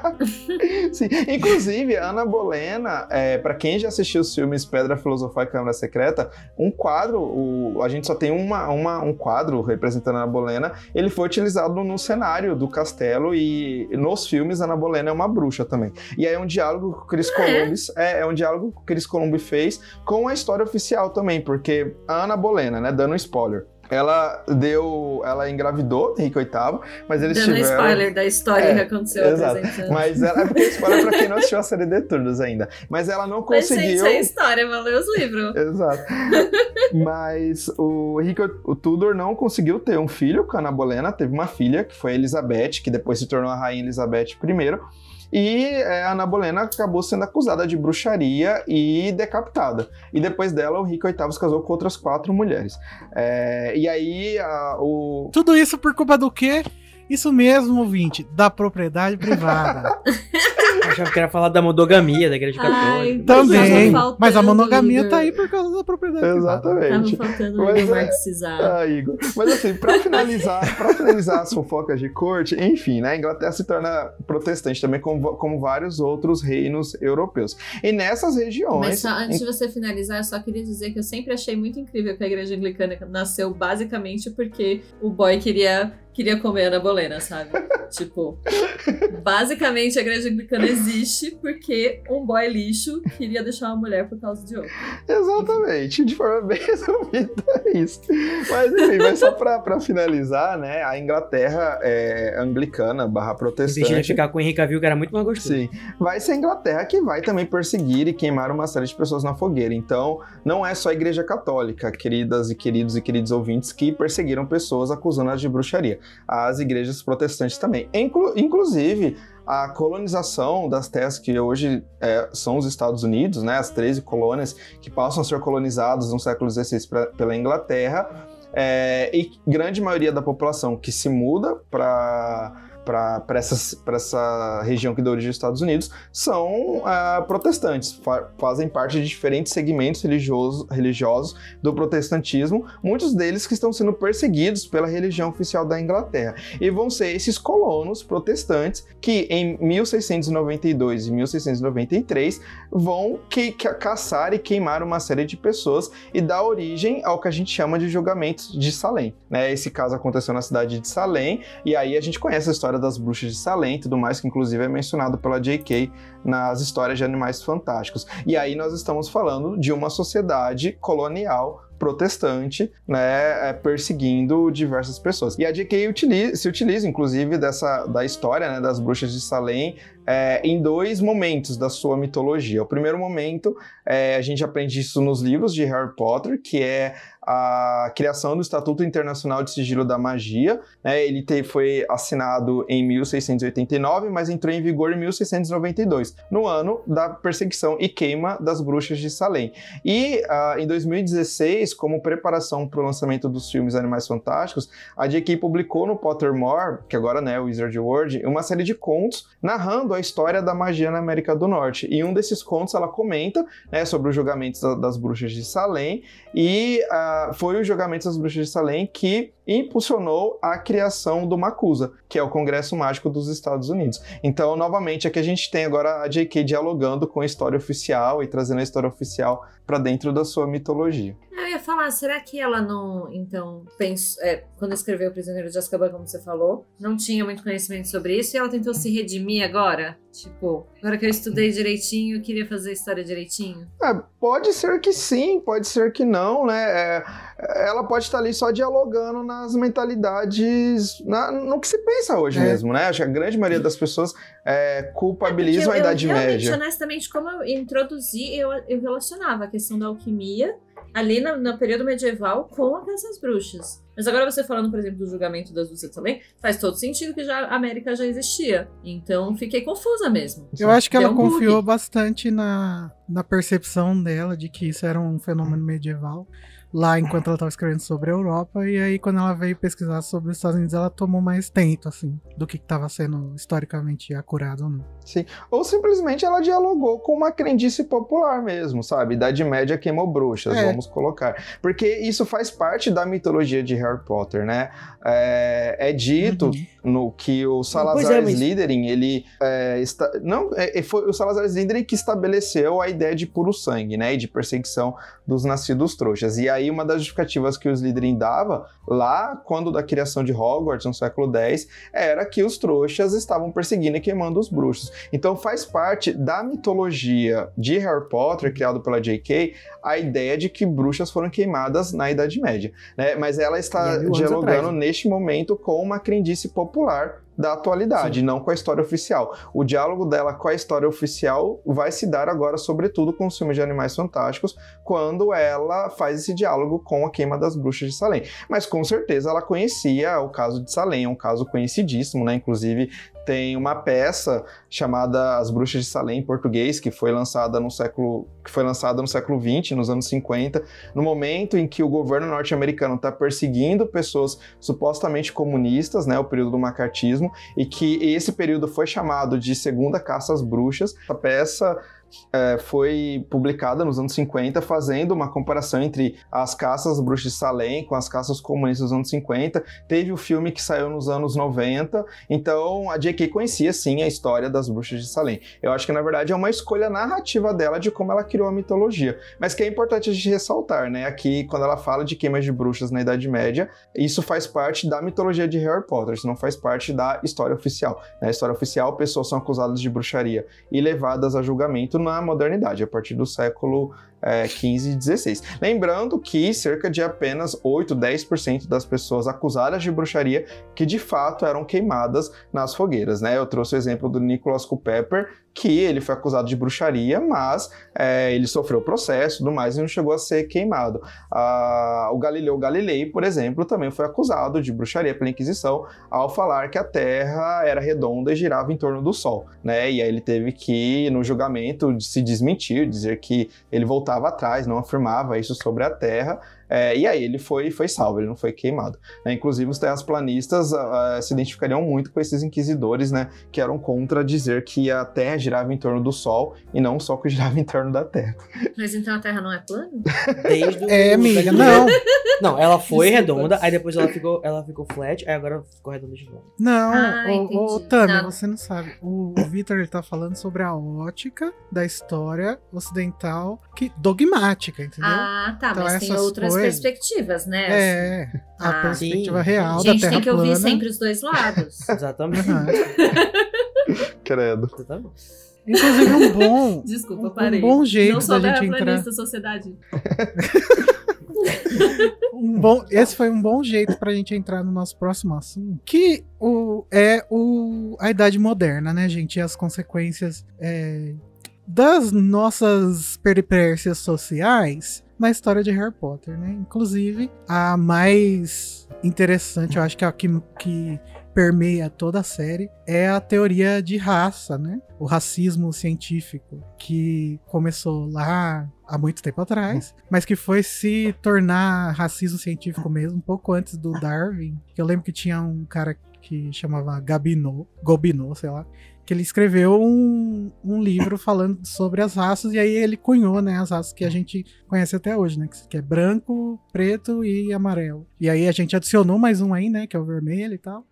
E lá ele falava é, do mesmo jeito que o Salazar Sonserina fala sobre as diferenças entre os, os bruxos e os trouxas ou os mestiços, né? Eu acho uma narrativa muito interessante, inclusive escrevi um pouquinho sobre isso pro Animagos recentemente, sobre racismo, é, por causa das, das conversas que o povo tá tendo no Twitter ultimamente, falando que a J.K. Rowling é racista e o caralho. Mas traz um pouquinho ainda do contexto histórico, Vitor. Sim, com certeza. Aliás, Igor, parabéns pelo seu texto. Li ele assim que saiu, ficou muito bom. É, bom, como você. Vou, continuar do que você já falou, que você já apresentou muito bem. Né, eu, eu sempre falo nos meus cursos que os livros de Harry Potter são essencialmente políticos. E quando eu falo isso, as pessoas acham que eu estou falando só sobre autoritarismo, sobre fascismo, e não é somente isso. Né? Eu acho que quando a gente fala. Acho não quando a gente fala sobre questões raciais, sobre racismo, a gente também está falando de temas políticos. É, o, o, a ideia de raça que a gente conhece hoje, como foi bem falada pelo Igor, ela é desenvolvida no século XIX, já num período que a gente vai chamar de idade contemporânea, né? Em 1789 aconteceu a Revolução Francesa, então para a historiografia que dialoga com a historiografia francesa, como é o caso da nossa brasileira, então 1789 coloca fim ao período moderno e dá início à idade contemporânea. E aí a gente estaria vivendo ainda na idade contemporânea. Mas se vocês forem ler livros que partem da historiografia inglesa, a historiografia inglesa considera que eles ainda permanecem na modernidade, eles não usam o, o conceito contemporâneo. Mas como estamos no Brasil, vou usar então, me aproximar né, da historiografia brasileira barra francesa, que vai falar que em 1789 começa a Idade Contemporânea. E aí o século XIX, então, é o século é, que está inserido né, nisso que a gente se, que se convencionou chamar de história contemporânea. E tem uma fala do filósofo Michel Foucault que eu gosto bastante, que ele fala que a nossa sociedade ainda é vitoriana. E aí, quando ele fala isso, ele está fazendo uma referência à Rainha Vitória, que reinou ali na Inglaterra entre a década de 30 e a década de 90 do século XIX. Então ele está dizendo o quê? Que a nossa sociedade, como ela é hoje, é fruto do século XIX. E quando a gente fala de raça e racismo, é exatamente isso. Uh, antes do desenvolvimento do que a gente vai chamar de racismo científico, já havia uma percepção de que as pessoas elas eram diferentes. Só que essa, essa ideia de diferença era pautada, sobretudo, em preceitos religiosos, em preceitos cristãos. Então, uma das coisas que no início da modernidade, lá no século XVI, vai pautar a escravidão no continente americano e por que se escraviza é, pessoas vindas do continente africano e não indígenas e não asiáticos é a de separação entre o mundo cristão e o mundo não cristão ou a separação entre súditos do rei e não súditos do rei. Há todo um debate ali no início da modernidade se deve-se ou não escravizar os índios, porque é, a descoberta da América traz uma revolução, de certa forma, no pensamento europeu ali do final da Idade Média, porque na Bíblia, ou nos textos que se convencionou chamar de Bíblia, não há menção a esse continente que recebeu o nome de América. É mencionado apenas Europa, Ásia e África. E quando os europeus chegam na, no continente americano, isso é um grande susto, porque é um continente que nunca foi mencionado nos textos bíblicos, com uma população que ninguém sabia que existia. E aí vai ter todo um debate. Tá ali, né? é, vai ter todo um debate se os indígenas tinham alma ou não. Depois de quase mais de um século debatendo isso, o Vaticano vai decidir que sim, eles têm alma, e além deles terem alma, eles são súditos da coroa, seja da coroa portuguesa, seja da coroa espanhola. E súditos da coroa não devem ser escravizados. Então, partindo dessa ideia de que eles têm almas e que eles são súditos da coroa, vai se ter todo um discurso contra a escravização dos indígenas. No caso das populações do continente africano, africano, além deles não serem súditos da, da coroa, eles não são cristãos. Então, eles são considerados como outro. E não sendo cristão e não súdito, em tese estaria liberado a escravidão. Claro que uh, essa é uma justificativa religiosa. Não teve uma justificativa também no, com base no texto bíblico mesmo, falando sobre a maldição? Do... Sim, sim, também vai ter essa justificativa, né? Vai se criar Ela... uma mitologia ali na Idade Moderna de que é, os, os filhos de Noé teria dado origem aos três continentes, uhum. né? A Ásia, a Europa e, e a África. E o, aquele filho dele que teria visto, né, na tradição cristã, o pai, o pai nu e tudo mais, é, ele teria dado origem aos povos africanos. E como Noé tinha dito que é, estava condenado ele e os seus filhos a sempre servir os seus irmãos, então essa também vai ser uma das justificativas encontradas para a escravização dos povos africanos. Essa justificativa pautada no texto bíblico vem depois. É nesse mesmo momento, tá no século XVI, em que se está tá. discutindo tá. quem é súdito, quem é e quem tem tem alma ou não. Porque o que acontece? Uhum. É, nenhuma, nenhuma opressão acontece sem justificativa, por mais que a justificativa não, não seja uma justificativa real. Né? Então, se começa a, a escravização dos povos africanos, e não dos indígenas, ou mesmo dos indígenas em alguns casos, como o caso da América Espanhola, e precisa de uma justificativa do porquê que estamos escravizando essas pessoas. E aí a justificativa vai vir de um discurso religioso. Então, esse debate sobre súditos e não súditos, sobre alma, sobre serem descendentes de, de Noé ou não, estão acontecendo nas universidades europeias. Universidades criadas no período medieval que são controladas pela igreja. Então, diferentes ordens religiosas, ou seja, a intelectualidade da época vai debater justificativas para a escravidão que está acontecendo. Claro que o cara que está lá entrando no continente africano e capturando a, povos ali das diversas tribos, ou mesmo é, comprando esses povos de tribos que, que capturaram, né, mediante guerra, eles não estão nem um pouco se preocupando se são súditos ou não, se são têm alma ou não. Eles estão preocupados ali com o que, ele, o que eles vão ganhar em vender esses corpos, essas pessoas para o continente americano. Porém, a Europa cristã precisa dar uma justificativa para a escravidão. E a justificativa no início vai estar pautada em discursos religiosos. O que vai diferenciar essa justificativa da escravidão no, no início do século XVI para o século XIX é que o século XIX é um século voltado é, para a, o positivismo, para o realismo. Então, é um século de crítica às crendices populares, de crítica à religiosidade. Então, é um século que não mais comporta a ideia de que a escravidão ou a, a dominação de, de, de, diferentes povos pelo continente europeu esteja baseada em discursos religiosos. Então, o discurso religioso vai dar espaço para o discurso científico. Se alguns séculos antes se tinha o debate se tem alma ou não, se é súdito do rei ou não, se é descendente de Noé ou não, no século XIX, a ciência do século XIX, que hoje a gente vai chamar de pseudociência, mas que na época era ciência, vai se preocupar em justificar e explicar por que os povos brancos europeus são superiores aos povos negros, aos povos amarelos, aos povos vermelhos, em várias outras raças, né? O Igor citou a questão da, dos vermelhos, brancos, amarelos e negros, mas no século XIX vai ter teóricos criando centenas de, de raças. Por quê? Porque o século XIX, além de ser um século que ainda existe a escravidão no continente americano, é um século que vai vivenciar um outro fenômeno que é o do neocolonialismo. É quando as potências europeias passam a virar os seus olhos para o continente africano e o continente asiático, com o interesse de colonizar esses continentes. É, até então tinha uma troca comercial, mas não tinha a presença colonial da Europa nesses dois continentes. Então a Europa está perdendo seus territórios na América e conquistando, né, invadindo, melhor dizendo, territórios na África e na Ásia. E aí vai ter aquele processo da partilha da África e da Ásia que a gente aprende no colégio. E aí precisa de uma justificativa do porquê eu vou invadir esses territórios,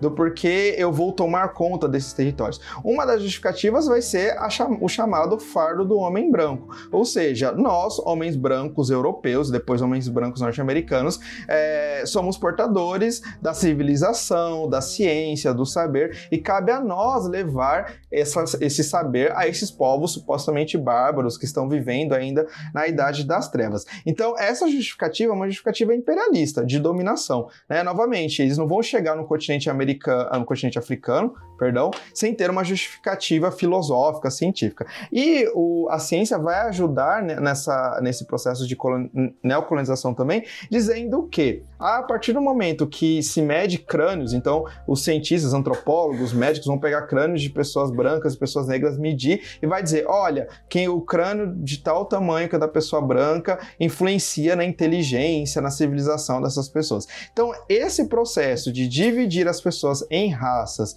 e com o objetivo de dizer que a raça branca é superior, a gente chama de racismo científico. Por que racismo científico? Porque a ciência da época vai tentar justificar a soberania dos povos europeus em relação aos outros povos. Essa ideia do racismo científico vai ser a base para as teorias raciais do nazismo no século XX. E aí é importante dizer que não é só a Alemanha nazista que dialogava com essas teorias. Inclusive Estados Unidos, que vai ser o país que vai levantar a bandeira da democracia contra o nazismo, também uhum. dialogava, né? Tanto que no final do século XIX a gente tem as leis de Crow estabelecidas no sul dos Estados Unidos, ali no processo pós-guerra de secessão, em que vai ter um apartheid nos Estados Unidos. Inclusive, o Hitler e outros teóricos do nazismo, eles se inspiraram no estado racial que existia no sul dos Estados Unidos para criar o estado racial na, na Alemanha. Então é interessante a gente dizer que essas é, pseudociência e essas filosofias racistas estavam presentes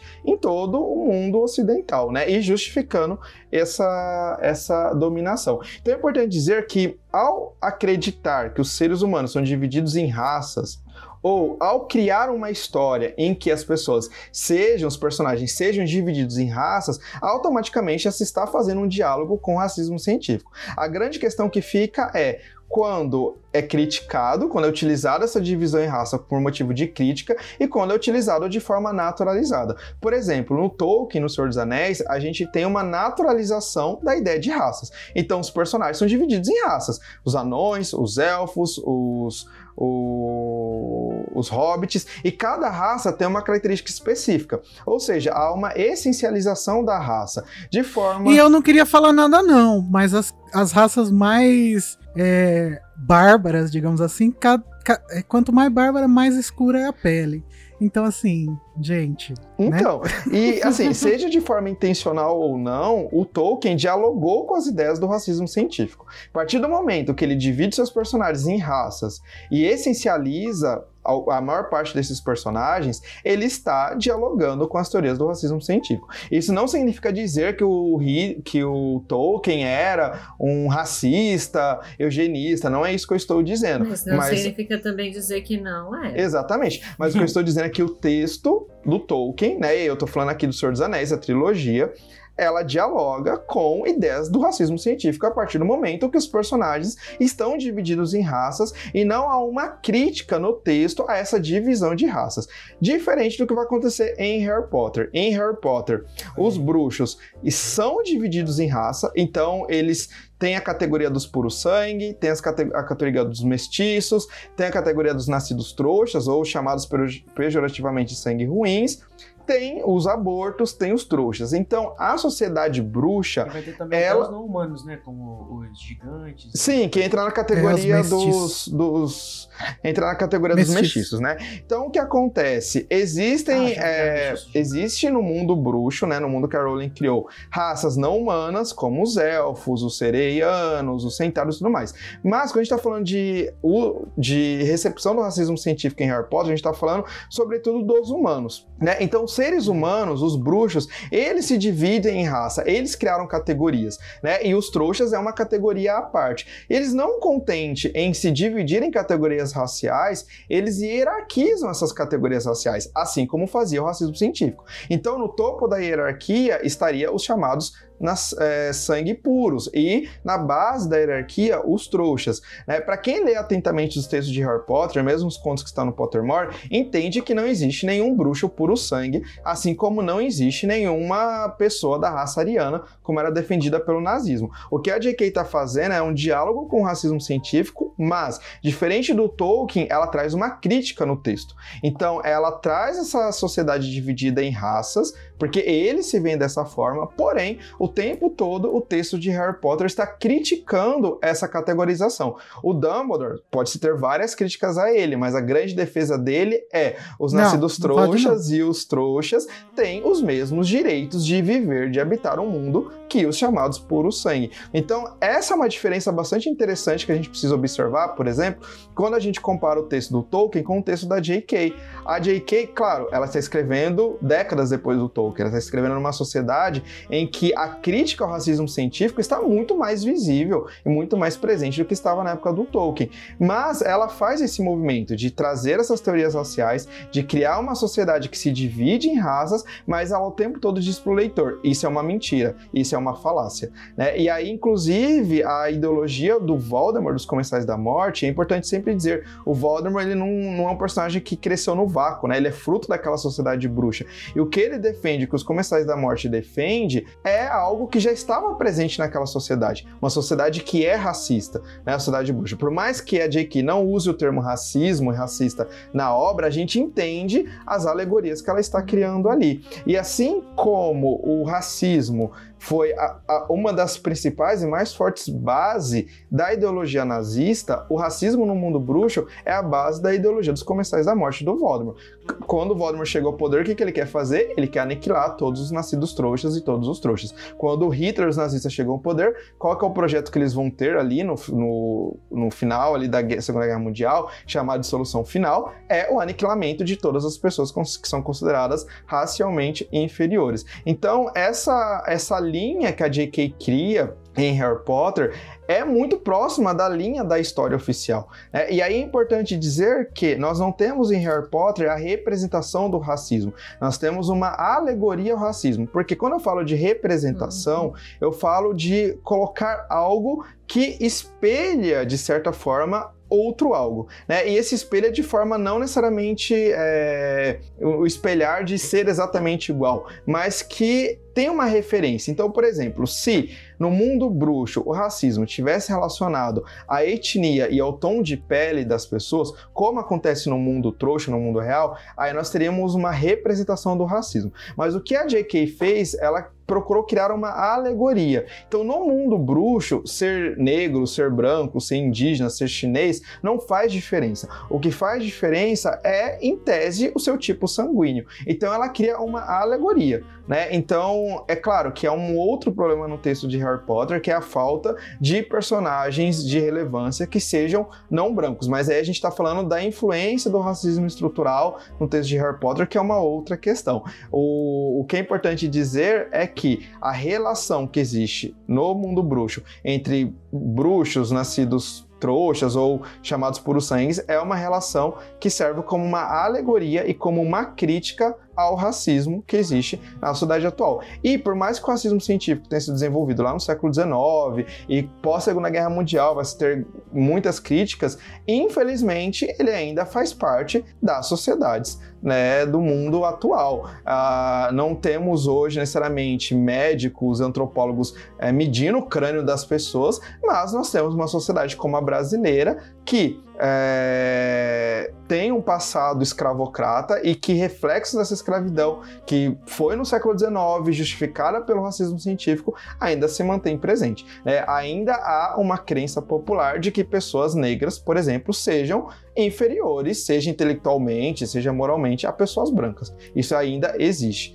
É, e aí, lembrando que ser racista não é somente você gritar abertamente que você é contra determinada etnia, mas é, no seu íntimo você ver uma pessoa como é inferior ou diferente só porque ela é de uma etnia ou ela tem traços físicos diferentes do seu, isso também é racismo. E aí lembrando também que o racismo é, não é ligado somente a pessoas negras, né? O racismo é ligado a, primeiramente, acreditar que os seres humanos estão divididos em raças já faz parte do racismo. E depois você hierarquizar essas raças também faz parte do racismo. Mas gente, eu falei muito, desculpa. Agora sem querer eu fui macho palestrinha aqui. Eu quero quero ouvir vocês agora, como fãs e leitores de Harry Potter também. Vocês concordam com isso que eu acabei de falar? Discordam? Como que vocês veem essa questão em Harry Potter? Eu acho que o racismo que, que, que faz com que a Rowling, por exemplo, não coloque personagens é, importantes racializados na obra é um racismo que todos nós é, somos condicionados a ter, entendeu? Ó o pano, Nós todos somos... o pano. Tava sentindo cheirinho de beijo. Sim. Agora... Não é pano, amigo. Posso... Isso é análise materialista, é, Deixa eu interromper rapidão, Igor, só pra, pra falar uma coisa, assim. É, uma coisa que é interessante pensar é que os personagens de Harry Potter, eles são racializados, porque pessoas brancas também são racializadas, né? É, é, o problema é que geralmente a gente acha que falar em personagens racializados é somente falar em personagens não brancos, e a gente acaba colocando a branquitude como se fosse a norma. Mas a branquitude, assim como a negritude, é uma construção também. Então, os personagens de Harry Potter, eles são racializados, porém, eles são majoritariamente brancos. É, e aí acho que isso é interessante a gente pensar. E a gente se questionar. No momento em que Harry Potter estava sendo publicado, havia outras obras do mesmo gênero, mainstream, que trazia personagens de relevância não brancos? E a resposta vai ser não. Porque a gente vive uma sociedade que estruturalmente é racista.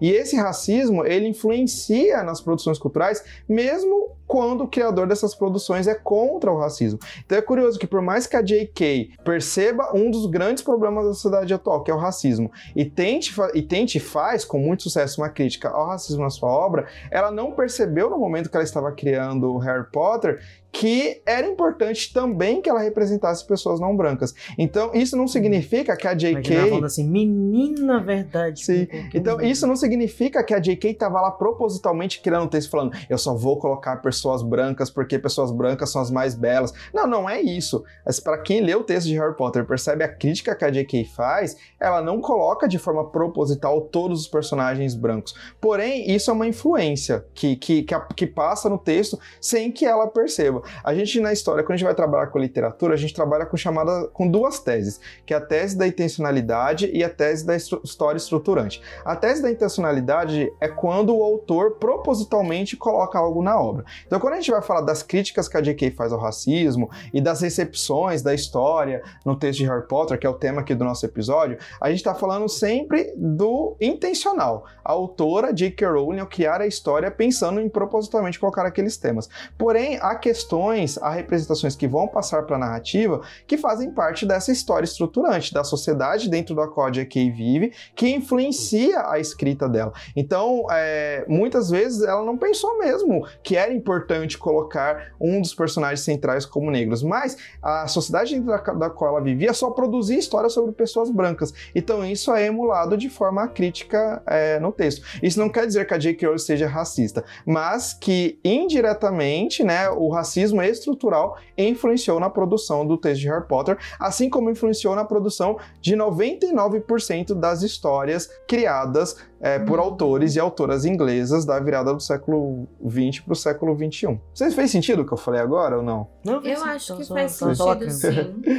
É que Eu assim, eu acho que assim, é aquela coisa, tirar a culpa da JK, mas ao mesmo tempo a gente vê que tem problemas, né? Não é à toa que todo mundo é branco ali. Mas isso eu não acho que seja necessariamente culpa dela. Não, então, porque eu falei isso porque eu dei aquela alfinetada no Tolkien antes. E é uma coisa que, assim, é um ranço que eu tenho, porque parece que às vezes a- as pessoas pegam muito pesado com a Rowling, porque ela tá aí como a inimiga da nação, né, número um. E, e, e as pessoas esquecem de ver, né, o contexto histórico em que aqui as pessoas estão. O Tolkien, eu não acho que ele deve ser cancelado, que eu não acho que. Inclusive, O Senhor dos Anéis, pra mim, é a minha segunda saga da minha vida, entendeu? E, e para mim, ele é um gênio, assim, em- é, que, que ninguém, ninguém consegue chegar aos pés dele, nem a Rowling, sabe? Então, é, ele também tem as razões pra ter o racismo científico na cabeça dele na hora que ele tava escrevendo a, O Senhor dos Anéis, e isso não faz dele uma pessoa ativamente racista, né? Que seria é, essas duas formas de, de análise que o Victor falou, né? Do mesmo jeito que a Rowling, ela só foi. é, ela não foi. Ela não transformou a- o preconceito dela em narrativa. Inclusive, ela. Entendendo o preconceito racista que existe na sociedade, ela, ela construiu uma narrativa contra esse racismo. Tanto que eu digo lá no meu texto que eu acho que Harry Potter é uma obra intrinsecamente completamente antirracista, porque é um tema que permeia a série inteira, desde Câmara Secreta. Pra eu não ser injusto, eu acho que Pedra Filosofal não tem muito disso. Mas. Ah, eu, eu queria fazer um outro comentário que pode ser que seja muito mal recebido, então peço perdão já. Mas eu acho que. Não, eu acho que tem uma questão relacionada a obras antirracistas que as pessoas criticam muito o fato de, por exemplo, então vamos falar de Harry Potter, o elenco em si ser muito branco, muito normativo e etc.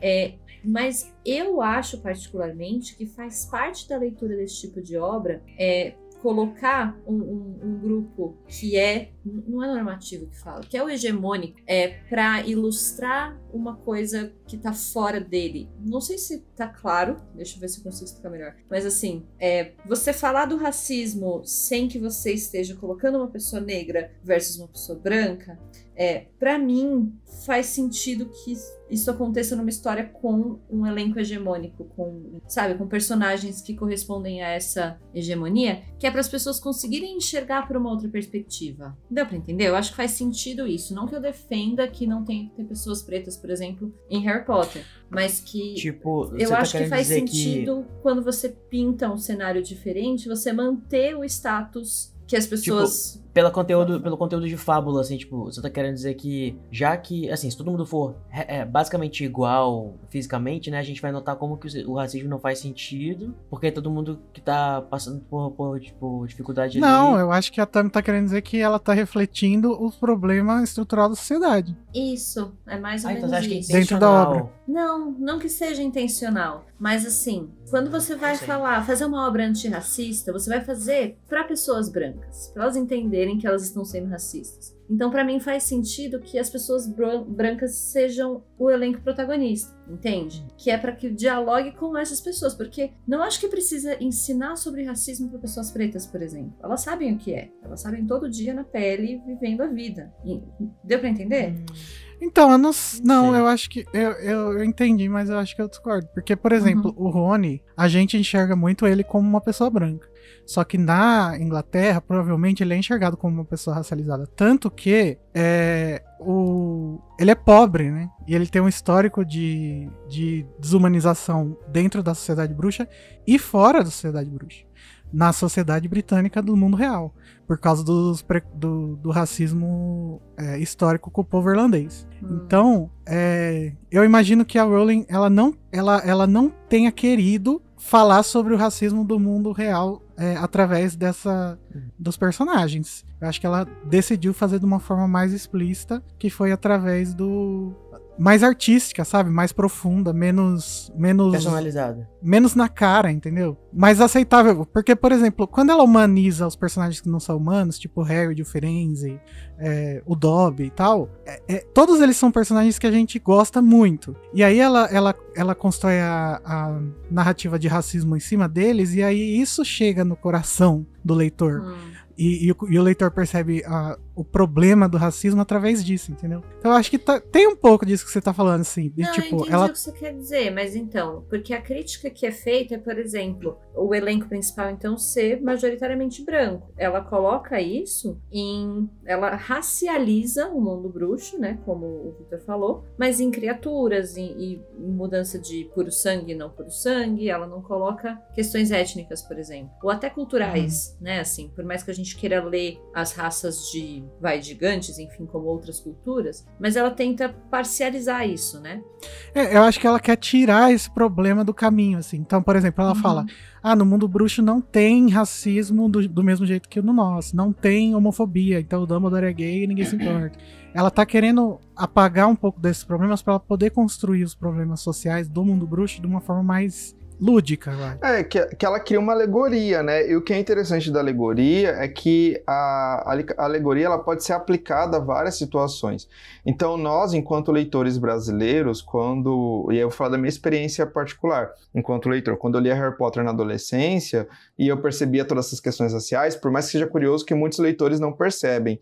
Muitos leitores acham que a questão de puro sangue, nascido trouxa, é uma questão de classe e não de raça. Inclusive, é, em vários dos meus cursos já chegaram pessoas achando que era questão de classe. E aí eu faço toda essa explicação que eu trouxe aqui.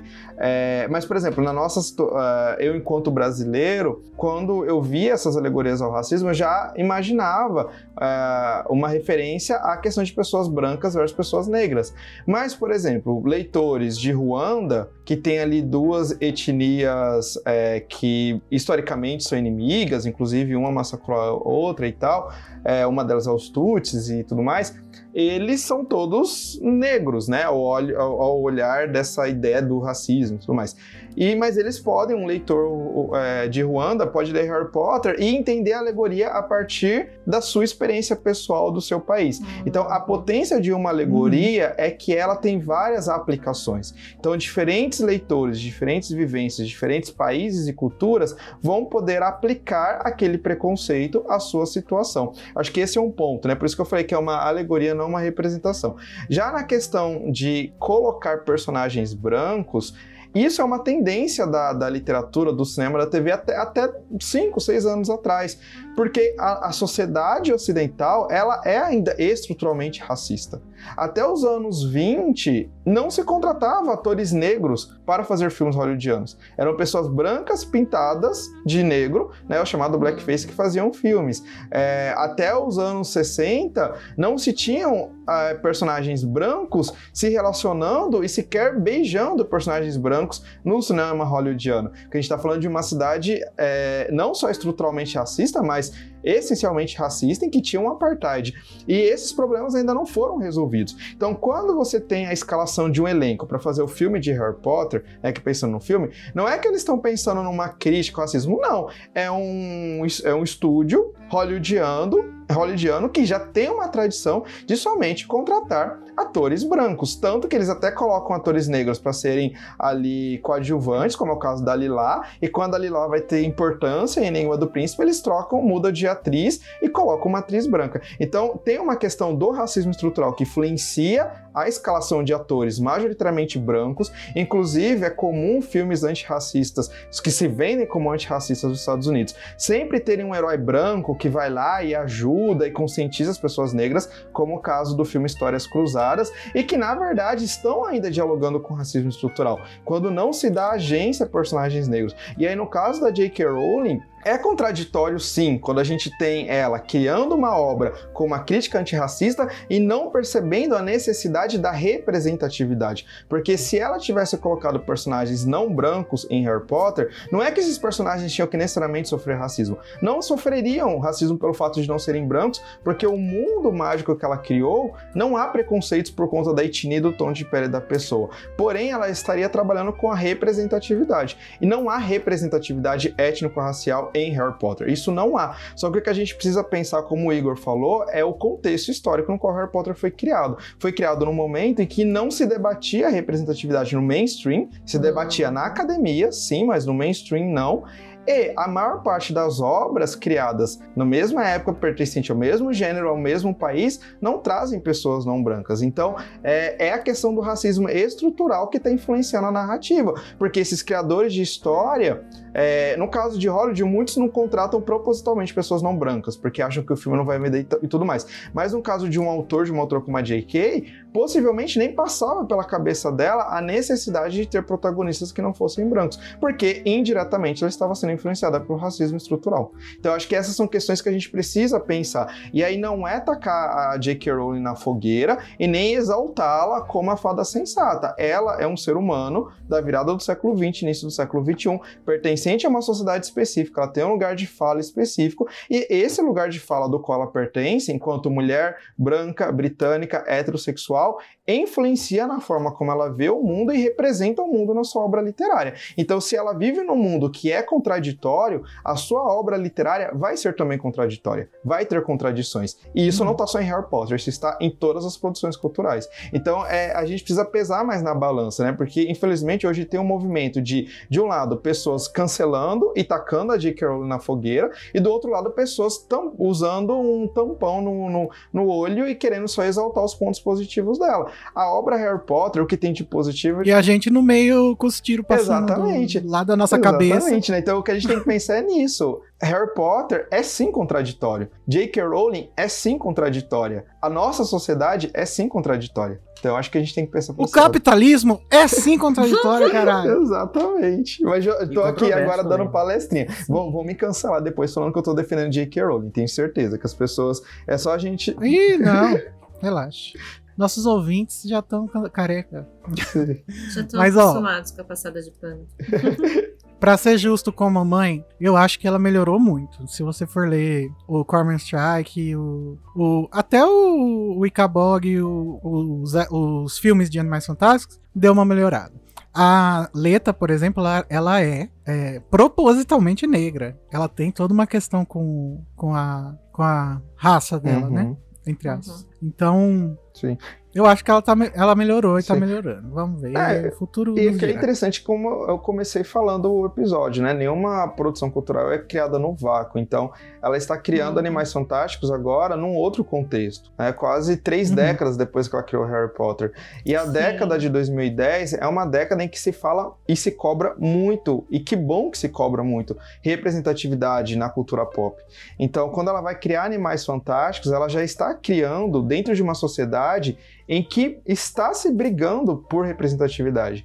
E aí, quando ela vai criar essa obra, ou ela está dialogando porque ela de fato agora percebeu a necessidade, ou porque é aquilo que os fãs de Harry Potter agora querem e ela vai entregar. Mas conhecendo a J.K. como a gente conhece, ela não é muito de fazer o que os fãs querem, não. Ela faz muito aquilo que ela quer. Então, na verdade, é uma outra J.K. Rowling. Não dá pra gente dizer que a J.K. Rowling que tá criando Animais Fantásticos, Cobra Strike, é a mesma que criou Harry Potter, gente. Imagina, eu, o Victor de um ano certeza. atrás era uma outra pessoa, entendeu? Então, J.K. Rowling com três décadas Minhas separando. memórias do Facebook estão aí pra dizer que eu não sei Deus quem era que aquela pessoa, não. Exatamente. Nossa, que gatilho. Eu nunca fui aquilo lá, é Sim. mentira. As pessoas, as pessoas mudam pra melhor, pra pior, para as duas coisas, enfim. E ela, como um ser humano que ainda está vivo e produzindo, está se repensando o tempo todo, né? Quer a gente goste ou não. Sim, Então, eu acho que sim, ela refletiu bastante sobre isso tudo. Apesar de, né, as críticas elas virem muito duras e às vezes a pessoa não consegue nem lidar com uma dureza de crítica como ela recebeu e fala, ah, não quero nem saber. E que eu acho que pode ter até um nível disso nela. Eu acho que ela refletiu bastante sim sobre todas essas questões ao longo desses 30 anos. Sim. Mas, gente, pra finalizar, eu queria falar uma Ah. sobre comunismo. Por quê? A gente é, tem um, um- um sistema no mundo bruxo que ele, que ele é muito estranho, né? Igual vocês falaram, eu não sei se falaram ou se vão. Ah, falaram, foi no episódio 10, né? Da escola. Parece que é tudo tão bagunçado. E aí? É um capitalismo meio feudal? Como, como, como que você enxerga o, a o, o sistema político do, e econômico do mundo bruxo, Vitor? Ah, Antes do Vitor falar, é, eu acho. Uma das coisas que eu acho bem interessante da diferença da questão do, do governo bruxo, né? É a separação dos poderes, né? Que não existe, no caso, né? Eles têm basicamente o Ministério da Magia, que age como poder executivo, né? Basicamente também é, é, o poder legislativo. E o judiciário também. Se a gente pensasse na figura do, do Crouch, por exemplo, né? Que era um, um, um dos membros que, Governista. trabalha, isso, que trabalhava com, com, a, com a execução do, das leis. Também, né? Eles produzem as leis, no caso, o pró- o próprio Arthur, ele faz leis pro departamento dele e aplica elas. E também o, o Crouch vai, vai julgar né, as pessoas e tal, inclusive o próprio filho. então é, é, é bem mais bagunçado nesse sentido, como se eles não tivessem mesmo que uma, uma separação, que é uma das separações mais importantes da nossa sociedade atual. Sim, É, pro nosso, pro nosso olhar agora de pessoas do século XXI e como a gente compreende democracia e tal, pode parecer bagunçado. Porém, o sistema político bruxo, ele é bastante semelhante com o sistema político do Império Romano, em que aquele que julgava era também aquele que criava as leis, no caso o Senado. A gente pensa em República Romana e tal, você tem os cônsules, que são eleitos anualmente, eram dois, um que ficava responsável por governar a cidade de Roma e outros territórios além de Roma, e se tinha o Senado, e o Senado ele era responsável por criar, aprovar leis e também aplicar. Então tem um diálogo ali também, com, de certa forma, com a política, como era no Império Romano, eu diria. Porém, é, a J.K. mostra ali no início de Ordem da Fênix que não são todos os poderes que ficam nas mãos do Cornelius Fudge, né? Tanto que o Dumbledore era o presidente da Suprema Corte dos Bruxos e ele é obrigado a abandonar o cargo e é por isso que o Fudge tá ali como presidente é, julgando o Harry início de da Fênix. Então também é, e aí é uma amostra da J.K. né pro leitor de que olha tá acontecendo algo na comunidade mágica, né? E o, o- esse algo eu chamo de início da ditadura do Cornelius Fudge. Agora sobre a questão do econômica que o Igor é, colocou, eu leio Harry Potter como uma espécie, como uma eu leio em Harry Potter uma sociedade é, semelhante ao capitalismo. A gente tem ali uma divisão de classes, a gente tem a aristocracia bruxa, os Malfoy, a gente tem a classe trabalhadora, que é os Weasleys, e há uma diferença, não tem como falar que Harry Potter é como que a sociedade bruxa é comunista, né, como uma sociedade em que há pessoas milionárias e há pessoas pobres. Claro que não, porque tem problemas, ou seja, não é.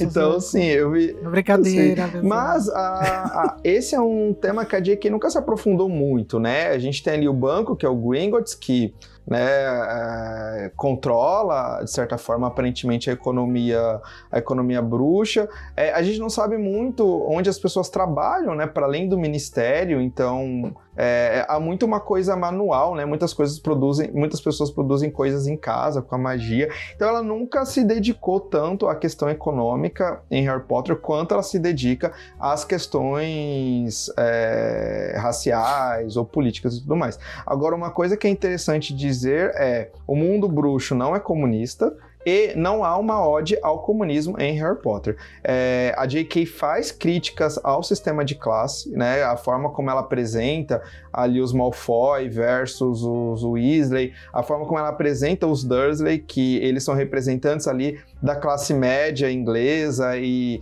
eles são chamados cidadãos de bem, né? E ela vai denunciar toda a hipocrisia da classe média inglesa, ela vai denunciar o preconceito e a hipocrisia da, das aristocracias, Porém, ela não tem, não há em Harry Potter um discurso que defende o fim dos sistemas de classe. Né? Fala, é, poderíamos falar que Harry Potter faz uma ode ao comunismo se junto com a destruição do Voldemort, tivesse ocorrido a destruição das classes. Pa parasse de, de existir bruxos, bruxos, aristocráticos né, e bruxos da classe trabalhadora. É, e é interessante que, assim como a Jane Austen, uma das autoras favoritas da Rowling, a Rowling faz várias críticas a sociedade de classes que é bastante características que é bastante característica da Inglaterra. Porém, ela não vai na ferida de fato que o problema é o sistema, né? Não tem como um sistema em que a sociedade é dividida em classes ser um sistema igualitário. Para esse sistema se tornar igualitário, essas classes deveriam acabar. E aí a gente estaria falando de revolução socialista, revolução comunista. Então, não há uma ódio a isso em Harry Potter. O que há é uma crítica. E a J.K. ela traz muito uma ideia de que é, não há problema ter pessoas de diferentes classes sociais. O problema é essas pessoas serem vistas de formas diferentes ou, de, ou ser vistas de, é, como inferiores porque elas pertencem a uma classe X ou a uma classe Y. É essa a crítica que ela traz, né? Como, como autora inglesa, né? É muito difícil você ver os tá britânicos é, criticando abertamente o sistema. A gente vai ver isso em alguns filmes, como Daniel Blake e eu, alguns filmes contemporâneos que vão direto na ferida. Mas isso é importante dizer, né, gente? É, não tem como a gente esperar que haja igualdade no mundo em que a sociedade seja dividida em classes. Né? Então, o Weasleys e Malfoys vão continuar existindo, vão continuar um oprimindo o outro, porque o tá sistema possibilita que a opressão exista. Mas Harry Potter não é comunista, J.K. Rowling não é comunista e ela não vai na ferida que o grande problema não está no sujeito que é aristocrata, mas sim no sistema que possibilita que existam aristocratas. Onde eu via bastante esse tipo de, de mentalidade era quando eu estava estudando o confucionismo, né? Que o Confúcio pregava que as pessoas tinham que viver, para as pessoas viverem em harmonia, elas realmente tinham que ser separadas em, em cada um fazer a sua parte para a sociedade, né? Cada um fazer o seu, o seu, né? Respeitando a hierarquia, né? Que ia vai existir hierarquia. Só que todo mundo tendo consciência e respeito, vamos dizer assim, com o trabalho do cara que é da classe inferior, que não é o aristocrata. O aristocrata tem que ter responsabilidade e tal. Sim. ah, mas assim, isso... isso funcionar. É o conformismo, né? Isso é o final. Não, pera, mas isso não necessariamente seria um pensamento anticomunista, porque o Lenin ele tinha um discurso bem parecido com esse. Assim, de que a, a sociedade comunista ela se estruturaria de, de forma que a classe não existiria, mas a, a, a diferença é, qualitativa do trabalho per, perderia o, o, valor que ela tem. Tipo, o, é, mas tipo, a não consciência de diferente de capital entre as classes, né? O, o uhum, sim. É, a partir do momento que todo mundo tem o que precisa, todo, todo mundo tem o que quer e o que precisa, a sua função social, ela, ela tem, não tem tanta. É... Ela é ressignificada. É, é não, te, não sei dizer como que ela seria, mas ela seria ressignificada com certeza. Mas eu acho que uh, realmente não tem essa, esse ódio ao comunismo que o Victor falou. Eu acho que tem alguns aspectos marxistas, na, algumas críticas marxistas que a Rowling faz, principalmente no nos elfos, né? Que eu nunca vou me cansar de falar sobre isso. Que eu acho que a crítica ao a escravidão dos elfos é, na realidade, uma crítica ao trabalho assalariado e a forma como a gente, como trabalhador, trabalhador assalariado, valoriza o trabalho, do mesmo jeito que os elfos valorizam o trabalho deles como se fosse uma coisa divina, uma coisa perfeita que deve ser buscada e que, que se você perde, você chora. Mas no mais, eu não vejo muita coisa é, da esquerda radical na, na, na, escrita dela em Harry Potter. Mas em outras obras mais explícitas, assim. Até, em- até no Jack e o Porquinho de Natal. eu acho que tem mais marxismo do que em Harry Potter. Inclusive, curioso pra ver o que você acha, Vitor, do Porquinho de Natal. Então, eu recebi ele é, nesse. ontem, né? No momento que a gente tá gravando. Então, quando o pessoal for ver o episódio, já vai ter um tempinho. E eu ainda não comecei a ler, mas pretendo ler e vou produzir alguns posts pra página, pra minha página. Tô ansioso pra ler. A essa altura que esse episódio tá saindo, o Vitor já deve ter produzido muito conteúdo sobre Jack Porquinho de Natal, então entrem lá no, no Para Além de Rosa. Gente, foi isso, né? A gente tinha que fechar com a chave vermelha do começo. Ah, É, mas eu gostei muito do episódio. Eu espero que agora, durante a leitura de Ordem da Fênix, que vai começar ano que vem, o Vitor volte pra comentar um pouco mais de história e de política com a gente, que eu acho que é um, um ótimo momento pra gente poder falar mal da, da Amber e do governo do Sr. Fudge. É, e é isso, Vitor. Faz o seu jabá aí pro, pros ouvintes não esquecerem onde que eles te encontram. Beleza. Primeiramente, Igor, Tami, Code, eu quero agradecer vocês mais uma vez pelo convite, por essa noite maravilhosa que eu passei aqui com vocês discutindo Harry Potter. É sempre um prazer falar de Harry Potter e falar com pessoas tão incríveis quanto vocês é melhor ainda. Então, Ah. muito obrigado pelo convite. Foi ótimo. Quando vocês quiserem me chamar para a Ordem da Fênix, podem me chamar. A Ordem da Fênix é meu livro favorito. Tem, seu problema é que eu vou falar muito quem foi editar o episódio que vai sofrer. Mas estou à disposição Tá de bem. vocês. Muito obrigado mesmo, gente. E aí, para quem quiser me seguir nas redes sociais, eu tenho uma página. Eu tenho o meu Instagram pessoal, mas não tem nada de interessante nele, então eu indico que vocês sigam a minha página profissional, que é Para Além de Hogwarts. Tem tanto no Instagram quanto no Facebook. E é uma página de divulgação científica. É, eu trabalho com Harry Potter academicamente desde 2017, quando comecei a ministrar cursos sobre Harry Potter e história na Unicamp. Atualmente, Harry Potter faz parte da minha pesquisa de doutorado, eu desenvolvo na Unicamp também. E eu tenho essa página para divulgar um pouco das análises que eu faço dos textos em sala de aula. Então, quem gostou do episódio de hoje e quiser continuar acompanhando discussões e análises semelhantes a desse episódio, segue lá para além de Hogwarts e venha conversar comigo pelo direct, que eu adoro conversar com as pessoas também, tirar dúvidas, discutir Harry Potter. E é isso. Muito obrigado novamente a vocês três. É, muito obrigado a toda a equipe da Casa Elefante. Muito obrigado, a, muito obrigado a todas as ouvintes e ouvintes também que ficaram aqui ouvindo o episódio de hoje. Eu acho que todo mundo que curte a Casa Elefante, curte o Animagos, vai gostar do conteúdo do Para Além de Hogwarts. Que, além do Victor, tem outras pessoas que escrevem lá, né? E é sempre, assim, no mesmo estilo das análises que a gente faz aqui. Então, É se um você conteúdo curte... que dialoga muito com o que a gente faz. Sim. Mas é isso, gente. Não se esqueçam que daqui nove dias já é o Natal, caralho. é Jingle isso. bells. Tô sentindo Digo bel. de. Tá? Que delícia.